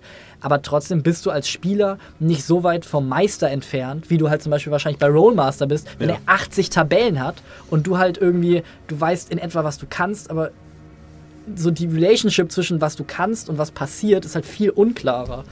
Und das ist halt irgendwie schön. Und deshalb ist es, glaube ich, auch gerade so, dass sehr häufig aus einer Gruppe viele dann anfangen, selber DM zu werden, weil sie merken, ich habe die und die Vorstellung von diesem Spiel und, Und ich ich, habe will die aus. Ja, ja. Genau, ich will das ausleben. Ich habe durch als Spieler sein so viel vermittelt bekommen eigentlich schon. Hey, ich meine, das sieht man bei Critical Role, der äh, besten Unterhaltung, die es auf der Welt gibt. Äh, völlig äh, wertfrei und ähm, wie heißt es? Neutral. Äh, neutral zugegeben. Ähm, so wie viele von denen haben jetzt ihren eigenen One-Shot gemacht und ihren eigenen Flavor, ihre eigene. Mhm. Ja, und wie lustig Wie Teil, lustig war das haben, und wie ja. unwichtig sind die Regeln im Endeffekt. Mhm. Natürlich macht es, ist es wichtig, dass die Regeln beherrscht werden, so weil dann kannst du auch kannst du es auch lassen irgendwie und kannst Make-Believe spielen. Aber grundsätzlich geht es halt irgendwie darum, einfach Spaß zu haben. Und das war ja auch irgendwie bei uns immer so der Vordergrund. So auch als wir angesagt haben, hey, wir wollen das streamen, es war immer, wir haben Spaß und im besten Fall haben Leute daran Spaß, dass wir Spaß haben. Und das finde ich schön. Und ich finde, das hat bis jetzt gut geklappt. Mal gucken, ob Leute daran Spaß haben. Mal gucken, ob wir genug Leute finden, die überhaupt die Spaß haben, Möglichkeit uns haben. zuzuschauen. Genau. Spaß haben. Aber Hey, ähm, ihr schätzungsweise sieben bis zehn Zuschauer. hey! Yay! Sagt's Ähm, euren Freunden Ja, und euren Feinden. und euren Feinden. Manche Sachen sind halt wichtiger als Animosität. Ja, finde ich auch. Personen. Also, Ich warte immer noch auf den Tag, an dem man einen One-Shot spielt, wo man einfach die Augen zumacht, Monsters Manual in die Hand gedrückt bekommt. Man weiß nicht, ob es richtig rum oder falsch rum ist. Und man muss durchblättern, auf einer Seite stehen bleiben und auf einem Monster zeigen und das spielst du Das da. habe ich fest vor. Das Das, wird der erste One-Shot tatsächlich, wenn ich, wenn es einen Grund gibt, dass ich nicht die Hauptstory weitermache Mhm. hier im Stream. Also, weil wenn ich mal weg bin, so, hey, dann übernimmt einer von euch. Also ist überhaupt, überhaupt kein Thema. die Hauptstory. Ja. nicht ja. die Hauptstory. Ich meine. Wenn du mal so, nicht wenn ich da mal bist. nicht kann. Ja, klar, so, gerne. Dann, meine Güte, du hast Asloth, du Mhm. hast, äh, wie heißt deine Welt eigentlich? Ich habe letztens noch bei diesem Dings darüber geredet. Ähm, Foon. Und Brian, so, ich freue mich schon, wenn du das erste Mal. Ja, Nein, ohne Scheiß. wirklich. Nee, Ja. jetzt mal ohne Witz, das sagst du jetzt. Aber wart mal noch ein halbes Jahr. Dann, dann hast du genug Sachen bei mir gefunden, die du anders machen würdest. Das muss nicht mal schlecht sein. So. Und dann sagst du, hey, wisst ihr was, Leute, ich habe Lust mal, hab Lust, das mal irgendwie selber zu machen. Und ohne Scheiß, wir beide haben eine ähnliche Ausbildung. Du kannst improvisieren. Ja. So, und das ist das Wichtigste, was du machen musst als Spielleiter. Der Typ hat sich in einer meiner Sessions einfach mal Suicide, wie heißt das nochmal? Suicide through Cop? Mehr oder weniger? Ach ja, den Wraith. hat sich, ich habe ihn ein, ich habe sie in eine Situation gebracht, wo ich wollte, dass sie fliehen Enttäuschung. Äh, und habe Die Süßigkeiten sind leer. habe Sorry. sozusagen alle, äh, alle Register gezogen, um eine bedrohliche Situation aufzubauen. Und legt euch nicht damit an, das ist echt. Uh, uh, uh. Was hab macht er natürlich? Äh, legt sich damit an und äh, ich habe dem Charakter so viel Schaden verpasst. Caleb hätte sich aber auch nicht verpisst. Caleb hätte sich nicht verpisst. Nee, Caleb hätte sich nicht Linie. verpisst. Und ich meine, so, äh, irgendwo ist er so ein bisschen der Ranger Caleb. Das stimmt. Und äh, ja, so ich meine, wenn das Viech halt drei Runden lang nicht trifft, bevor es dann einmal trifft, so, hab ich beschissen. ist halt keine große Bedrohung. Halt- naja, es hat dich auf jeden Fall ins Jenseits befördert. Anyway, Brian, eines Tages äh, machst Eines- du deinen One-Shot. Tages, ja. Davor streamen wir, äh, rebroadcasten wir diese Episode, wo du da sagst, ah, ich machen. Dann sitzt du da, da wo ich normalerweise sitze, guckst in die Kamera, reißt dreckige Witze, bevor es losgeht. Und äh, Ich will halt einfach, will einfach sehen, wie ein Typ so ein Ancient White Dragon ist, einer ist dann irgendwie so ein, so ein keine Ahnung, so ein, ein Pixie ein Ifrit. Ja, wollte ich auch gerade sagen. ein Ifrit, Red dann irgendwie noch ein Goristro oder so und, und, ein ein Grey, Pixie. und ein Grey, So. Grey Ooze, so ein Grey Pudding. so. Gelatin ist dann Ja, Gelatin ist. Und der, und dem musst du dann, dem musst du dann ein Ziel geben. Ja, ist wirklich. Das mach, irgendwann machen wir das mal. Oder das wird mal so eine Sache, das können wir, Wo ist das Monsters Menü? wenn wir alle mal, ich hab's nicht dabei, sorry. Ähm, das Ich können wäre wir mal letztes Mal wäre ich ein Ancient Silver Dragon gewesen. Ich wäre ein so. Ancient Gold Dragon gewesen, tatsächlich. Ich glaube, ich. ich war ich dabei? Ich, meine, ich, ich, meine, ich wäre so ein. Feuer, Feuersalamander Ja. gewesen. Ja. ja, ich glaube, du warst ein Salamander oder ein Nightmare oder so. Ja. Und das Ding an der Sache ist, das können wir wirklich mal machen. Das ist auch einfach ein Pferd Hallo so. Würfel und Zucker, hallo Fuchsteufel. Ja. Äh, wir kommen mal bei euch vorbei, mieten uns einen Tisch. Allerdings ist das Problem immer, wenn wir alle Zeit haben, dann wollen wir eigentlich unsere Kampagnen weiterspielen. Das ist so der Fluch. Ja. Das ist der Fluch, wenn du wirklich in diesen festen Dingern drin bist. Aber äh, 15. Februar, um das nochmal äh, zu sagen, um das pitchen, jetzt mal ja. zu pitchen, am 15. Februar sind wir im Fuchsteufel in der Eifelstraße und spielen dort äh, eine D&D-Einführungsrunde für Ja. Leute, die es noch nicht kennen oder die mal Bock haben, mit uns zu spielen. Oder Ist das ein Donnerstag? Das ist ein Donnerstag. die Leute, die aus Hamburg kommen, Ja, sich das hier angucken, ja. das gut finden Ja. und vielleicht, vielleicht sogar mit uns reden wollen oder so. Du machst hier gerade diese Kreise, die genau, sich und irgendwo ist diese, diese, diese mit, eine Person, ist mit, dem, eine le- mit dem Person. letzten Punkt ist es vorbeigegangen. Hallo Micha, Hallo, Sebastian. genau, wer auch immer. Äh, ihr könnt dann natürlich vorbeikommen und mit uns D&D spielen, Ja. bevor wir zu reich, mächtig und wichtig geworden sind, Genau. äh, dass wir das machen können. Ich bin die Eidechsenkönigin. ähm, auf jeden Fall, äh, Leon, Linus und ich werden an dem Abend äh, verschiedene Gruppen leiten. Ja. Es wird auf jeden Fall, wir haben heute nochmal drüber gesprochen, bei mir wird es funky auf jeden Fall. Bei dir ist es immer funky. Ja, das stimmt. Ähm, Ich ja. gebe euch einen Tipp für Justus Sessions. Wenn ihr eine Truhe seht, versucht nicht sie aufzubrechen. es passieren seltsame Dinge. Das ist übrigens auch so eine Sache, da, da habe ich mir fest vorgenommen, heute einmal mit euch drüber zu reden. Das ist wieder so ein Ding, Brian, es tut mir leid, aber deine Zeit wird kommen. Ich gehe jetzt auch. Nein, bleib bitte. Ähm, Wir, wir, wir haben diese, dieses Format mit dir beworben. halt wirklich. Du bist der, der Posterboy. Ähm, das trotz eigentlich ähnlicher, fantasymäßiger, kultureller und whatever Einflüsse wie einen sehr, sehr unterschiedlichen DM-Stil alle Ja, entwickelt stimmt. haben. Und dass das auch, ich weiß nicht wie genau, was das aussagt und warum das was Gutes ist, aber ich habe irgendwie das Gefühl, dass es was sehr Gutes ist und dass das was sehr Spaßiges ist. Und das sollte auch all die, die Spieler in einer Kampagne sind und sich inspiriert fühlen und sagen, hey, ich will das machen, aber ich habe Angst, dass er das Gefühl hat, ich kupfer das ab. Das passiert nicht. Ihr habt so viel eigenen Shit in euch. Ähm, ihr habt so viel Inspiration, der irgendwo, äh, die irgendwo raus Das- möchte. Was für eine Formulierung. immer anders. Ich habe so viel Shit in der. Nee, es ist halt wirklich so. Also, keine Ahnung, so Linus und ich haben nun wirklich echt so die ähnlichsten Einflüsse, die man irgendwie haben kann. So, und es ist trotzdem so, dass sich meiner Meinung nach meine Kampagne oder meine Spiele oder meine Welt halt wirklich fundamental von der seinigen unterscheidet, ohne dass ich da jetzt wirklich Gedanken dran verliere. Ja, oder aber man, er. witzigerweise erkennt man es auch. Also bei dir ist es, du hast es heute schon gesagt, Terry Pratchett und, und so. Bei dir ist es, Achtung, Anime, habe ich das Gefühl. Es, es ist tatsächlich bei mir, ich gehe immer mit diesem leichten. Ähm, also, Dark ich, also, also der Pathos, der Pathos ist auf jeden Fall manchmal Anime-esque, aber, aber hauptsächlich ist es eigentlich so Dark Souls-mäßig. Ah ja, okay. So dunkel, so dunkles Verlies, ein Kettenhemd und darauf getrocknetes Blut. Ja, ja. So, ungefähr, ungefähr so in die Richtung. Leute sind irgendwie ein bisschen ernster und äh, Ja, bei mir Ja. ist es dieses, die Natur ist ernst genug und die Welt ist ernst genug, dann müssten nicht die Leute auch noch ernst sein. Das ist so meistens dieses, Ah, das ist so meistens das Ding, dass der Konflikt eher Mensch gegen Mensch gegen Natur, Mensch gegen Umwelt, Mensch gegen Gott von mir aus, aber selten Mensch gegen Mensch ist tatsächlich. und bei mir ist es, was man heute als Oldschool Fantasy bezeichnen würde. Einfach all over the fucking place. Naja, aber so, nee, ich habe das schon Nee, gemerkt. ich so habe ja das gelesen, was du mir gegeben hast. So, Achso, ähm, Michael Moorcock. Michael Moorcock, Ja. wo er, wo er einfach, wo einfach nur gesagt wird, seine Aufgabe ist es, diese Burg von der bösen Zauberin zu befreien. Das ist alles, was du wissen möchtest. Und was immer für weirder Shit unterwegs passiert, nimmst du halt hin. und so war das halt bei dir auch so ein bisschen. Ihr geht da jetzt hin und ähm, das ist eure Aufgabe und dann gerät die Welt für den Hauptcharakter aus den Fugen, aber er merkt es nicht, weil es für ihn, er kennt nichts anderes. Und die Spieler, die Spieler sind so, was passiert hier gerade? Was hat es mit diesem Handschuh auf sich, der, wenn ich mich auf ihn konzentriere, einen langen Ei-Ei-Finger bekommt? Aber so der Charakter denkt sich halt, okay, das ist, er kennt es nicht anders so. Und Ja, was ist mit der bipolaren Rüstung des Tages und der Nacht? Ja, die, die, ich sag immer noch, die kleine Dunkel, die, die kleine Axt aus Kreide. ja, es gibt auch immer noch eine Trillerpfeife, die ich noch nicht gewagt habe zu pfeifen. Ja, die hat er aber. die unzerstörbar ist. Ein Die- Ring, ah, es ist ein ein- Ring, an der eine Trillerpfeife ist. Und Justus hat mehrere Male sehr eindringlich darauf hingewiesen, dass dieser Ring unzerstörbar ist und dass bis jetzt noch niemand gewagt hat, die Trillerpfeife zu pfeifen.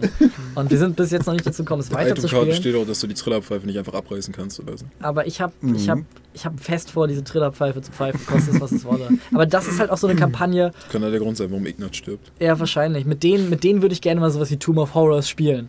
So, ich, So, mit der das wär- Gruppe. Das wäre so eine Sache, so, die sind halt so, das ist so crazy, wenn die sterben, hey, okay, so habe ich, hab ich kein Problem mit. Caleb, wenn ich mit Caleb, meinem Hauptcharakter in Anführungszeichen, in, in so einen Dungeon geraten würde, dann wäre ich so, okay, und dann wäre ich gestresst. Aber mit denen wäre es halt so, dann könnte ich die Experience irgendwie genießen, weil ich, weil Du hängst nicht dran. ich häng, ich häng schon dran, aber auf eine andere Art und Weise. So, ich weiß halt, dass die Welt wacky und äh, weird ist, aber doch irgendwie ihre Ernsthaftigkeit hat, deshalb hängt nicht an dem Charakter, aber es passt irgendwie. Es passt einfach, dass die merkwürdige Abenteuer in einer merkwürdigen Welt erleben, ohne dass es halt irgendwie einfach nur so, oh wow, so random ist. Weißt du, was ich meine? Mhm. Und das ist, das ist einfach so ein ganz anderes Gefühl. Deshalb finde ich es halt sehr schade, dass da es im Moment nicht zu kommt Ja. zu dieser Kampagne. Zeit, ne?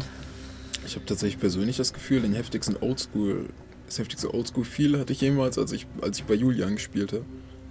Weil das hat auch so nicht so großer, prominenter Tisch oder so, sondern einfach so zwei Couches. Also der Tisch, halt Tisch auf dieser Höhe. ungefähr so, wo die Character Sheets drauflegen. Und dann, ich kann mir so, das war das erste Mal, dass ich mir so, dass ich mir vorgestellt habe, was passiert. Für mich hatte das so ein, so ein 80s, so leichten Gritty-Filter darüber, so alles. Äh, apropos an dieser Stelle, ähm, es gibt auf YouTube ein Video, das ist, glaube ich, äh, Game of Thrones Trailer, wenn das in den, in den 70ern oder so rausgekommen wäre. Okay. Muss man sich angucken. In den 80ern, ja, Ja, ja. ist auch diese, diese Musik einfach. Was war das nochmal? Jetzt kriege ich gerade die andere, andere Assoziation. Ah, Fifty Shades of Grey mit Mr. Bean. Das müsst ihr euch angucken. Das, das, das, Selbe, selbe, das habe ich dir, glaube ich, schon mal. Mhm. Es ist, das, ist, das ist wirklich. Weltkulturerbe. das ist, glaub ich, das witzigste Wo Video. wir, also, wo wir gerade bei, bei, bei, Video, bei Videos sind, die man gesehen haben muss. Ähm, jetzt verdammt. nein. Very intellectual. Ah, Ja, ja, Dungeons and Dragons. hey, it's fun. It's fun, guys. Ja. Schön. Schön, Gut. schön, schön. Ja. Dann würde ich sagen, ja, beschließen wir es hier, oder? beschließen wir es hier tatsächlich. Brian muss sich keine Gedanken mehr darum machen, dass er seinen Bus hier aus der Pampa oder gibt es noch irgendwelche Fragen aus dem Chat? Shit. Bisher nicht. Nun gut. Okay. Auch noch vielen, vielen Dank an unseren Abendregisseur Sven Ja, Frost. die Äh, ohne den magische das hier Krake. alles nicht stattfinden würde. Ja, Ähm, wir, es ist sein Keller, seine Kameras und seine Mikrofone. Und- Sein Keller, in dem wir alle gegen unseren Willen gefangen haben. Ja, So, tatsächlich die Geschichte, die Brian erzählt hat, ist tatsächlich die Geschichte, in der wir uns befinden. Und raus ist der Gang, äh, das hat- Spinnennetz Und die darunter. ja, genau. Und seit er die Latrine ausgekippt hat, will auch keiner mehr rübergehen. Also, Und seitdem wir sitzen wir hier und alles, was wir haben, ernähren uns ist von alkoholfreiem unser. Podcast-Equipment in dem Magical Land of Moon. ja, genau. Also, Nun gut. äh, hoffentlich bis zum nächsten Mal. Ja. Wir sehen uns am Sonntag Ja, spätestens. so definitiv locker ein wiederkehrendes Format. Also immer, Ja, wenn wir macht sehr Spaß. immer wenn wir Grund haben, über irgendwas zu reden und immer wenn wir vielleicht noch Sendezeit füllen müssen. Habt ihr ja auch noch ein paar, ein paar People, die ja heute gar nicht da waren. Eben. Äh, ich würde mich freuen, mal, Mal mit hier Kira zu und haben Julian oder und Henne. Genau, Julian hat ja auch immer viel zu sagen. Stimmt. Ähm, den, das finde ich schade, dass der es heute nicht geschafft hat, aber Der ist ich glaube, mit drei Leuten ist das ganz gut tatsächlich. Und ja, dann grillen wir vielleicht mal die anderen drei. Mhm. Und äh, ja, vielleicht kriegen wir es ja hin. Vielleicht kommt es ja gut genug an, dass wir das zu einem regelmäßigen Ding machen. Oder zumindest zu einem Ding, das wir ab und zu machen können, wenn wir Bock drauf haben. Oder wir lassen es einfach bleiben. Mal gucken. Nehmt Gobbo mit, schreibt da gerade jemand. Wohin? Ach so, Ja. auf die Reise. Ja, ich hoffe, das klappt noch. Ich fürchte, ich habe Gobbo in seinen sicheren Tod geschickt. Aber Uh, es erinnert mich an den Zorn damals. das müssen wir, also er ist auf jeden Fall, werde ich ihn dann noch rausholen. Ich will Gobbo dabei haben. Ich finde Gobbo super. Ja, Gobbo. Kann er Ähm, mit Richard sein. Gobbo. Im Hintergrund. Nee, ich, da- ich darf nichts zu Richard sagen. Nein. Einen wunderschönen Abend. Vielen Dank äh, für die Leute, die noch dabei sind. Vielen Dank, die vielleicht unseren verzweifelten Post in der Pen and Paper Facebook-Gruppe gelesen haben. Yay, hey, Ich weiß, nicht, ich weiß nicht, was ihr gegen uns habt, aber irgendwann die schaffen wir es, eure Aufmerksamkeit zu Bitte erregen. kommentiert doch, bitte. Bitte. Bitte. So, was ihr davon haltet. Ähm, ja, und äh, entweder sehen wir uns vielleicht im Fuchsteufel, falls jemand von euch aus Hamburg kommt, ähm, oder wir sehen uns online durch die Macht des Internets. Wir sind auch auf Instagram. Wir sind auf Instagram. ähm, wir machen, Brian macht regelmäßig großartige Fotos von uns, die wir akribisch hochladen. Wir bauen eine Online-Präsenz auf. Die sich gewaschen äh, hat. Die sich gewaschen hat. Aus dem Nichts stampfen wir sie hoch. Gute Nacht.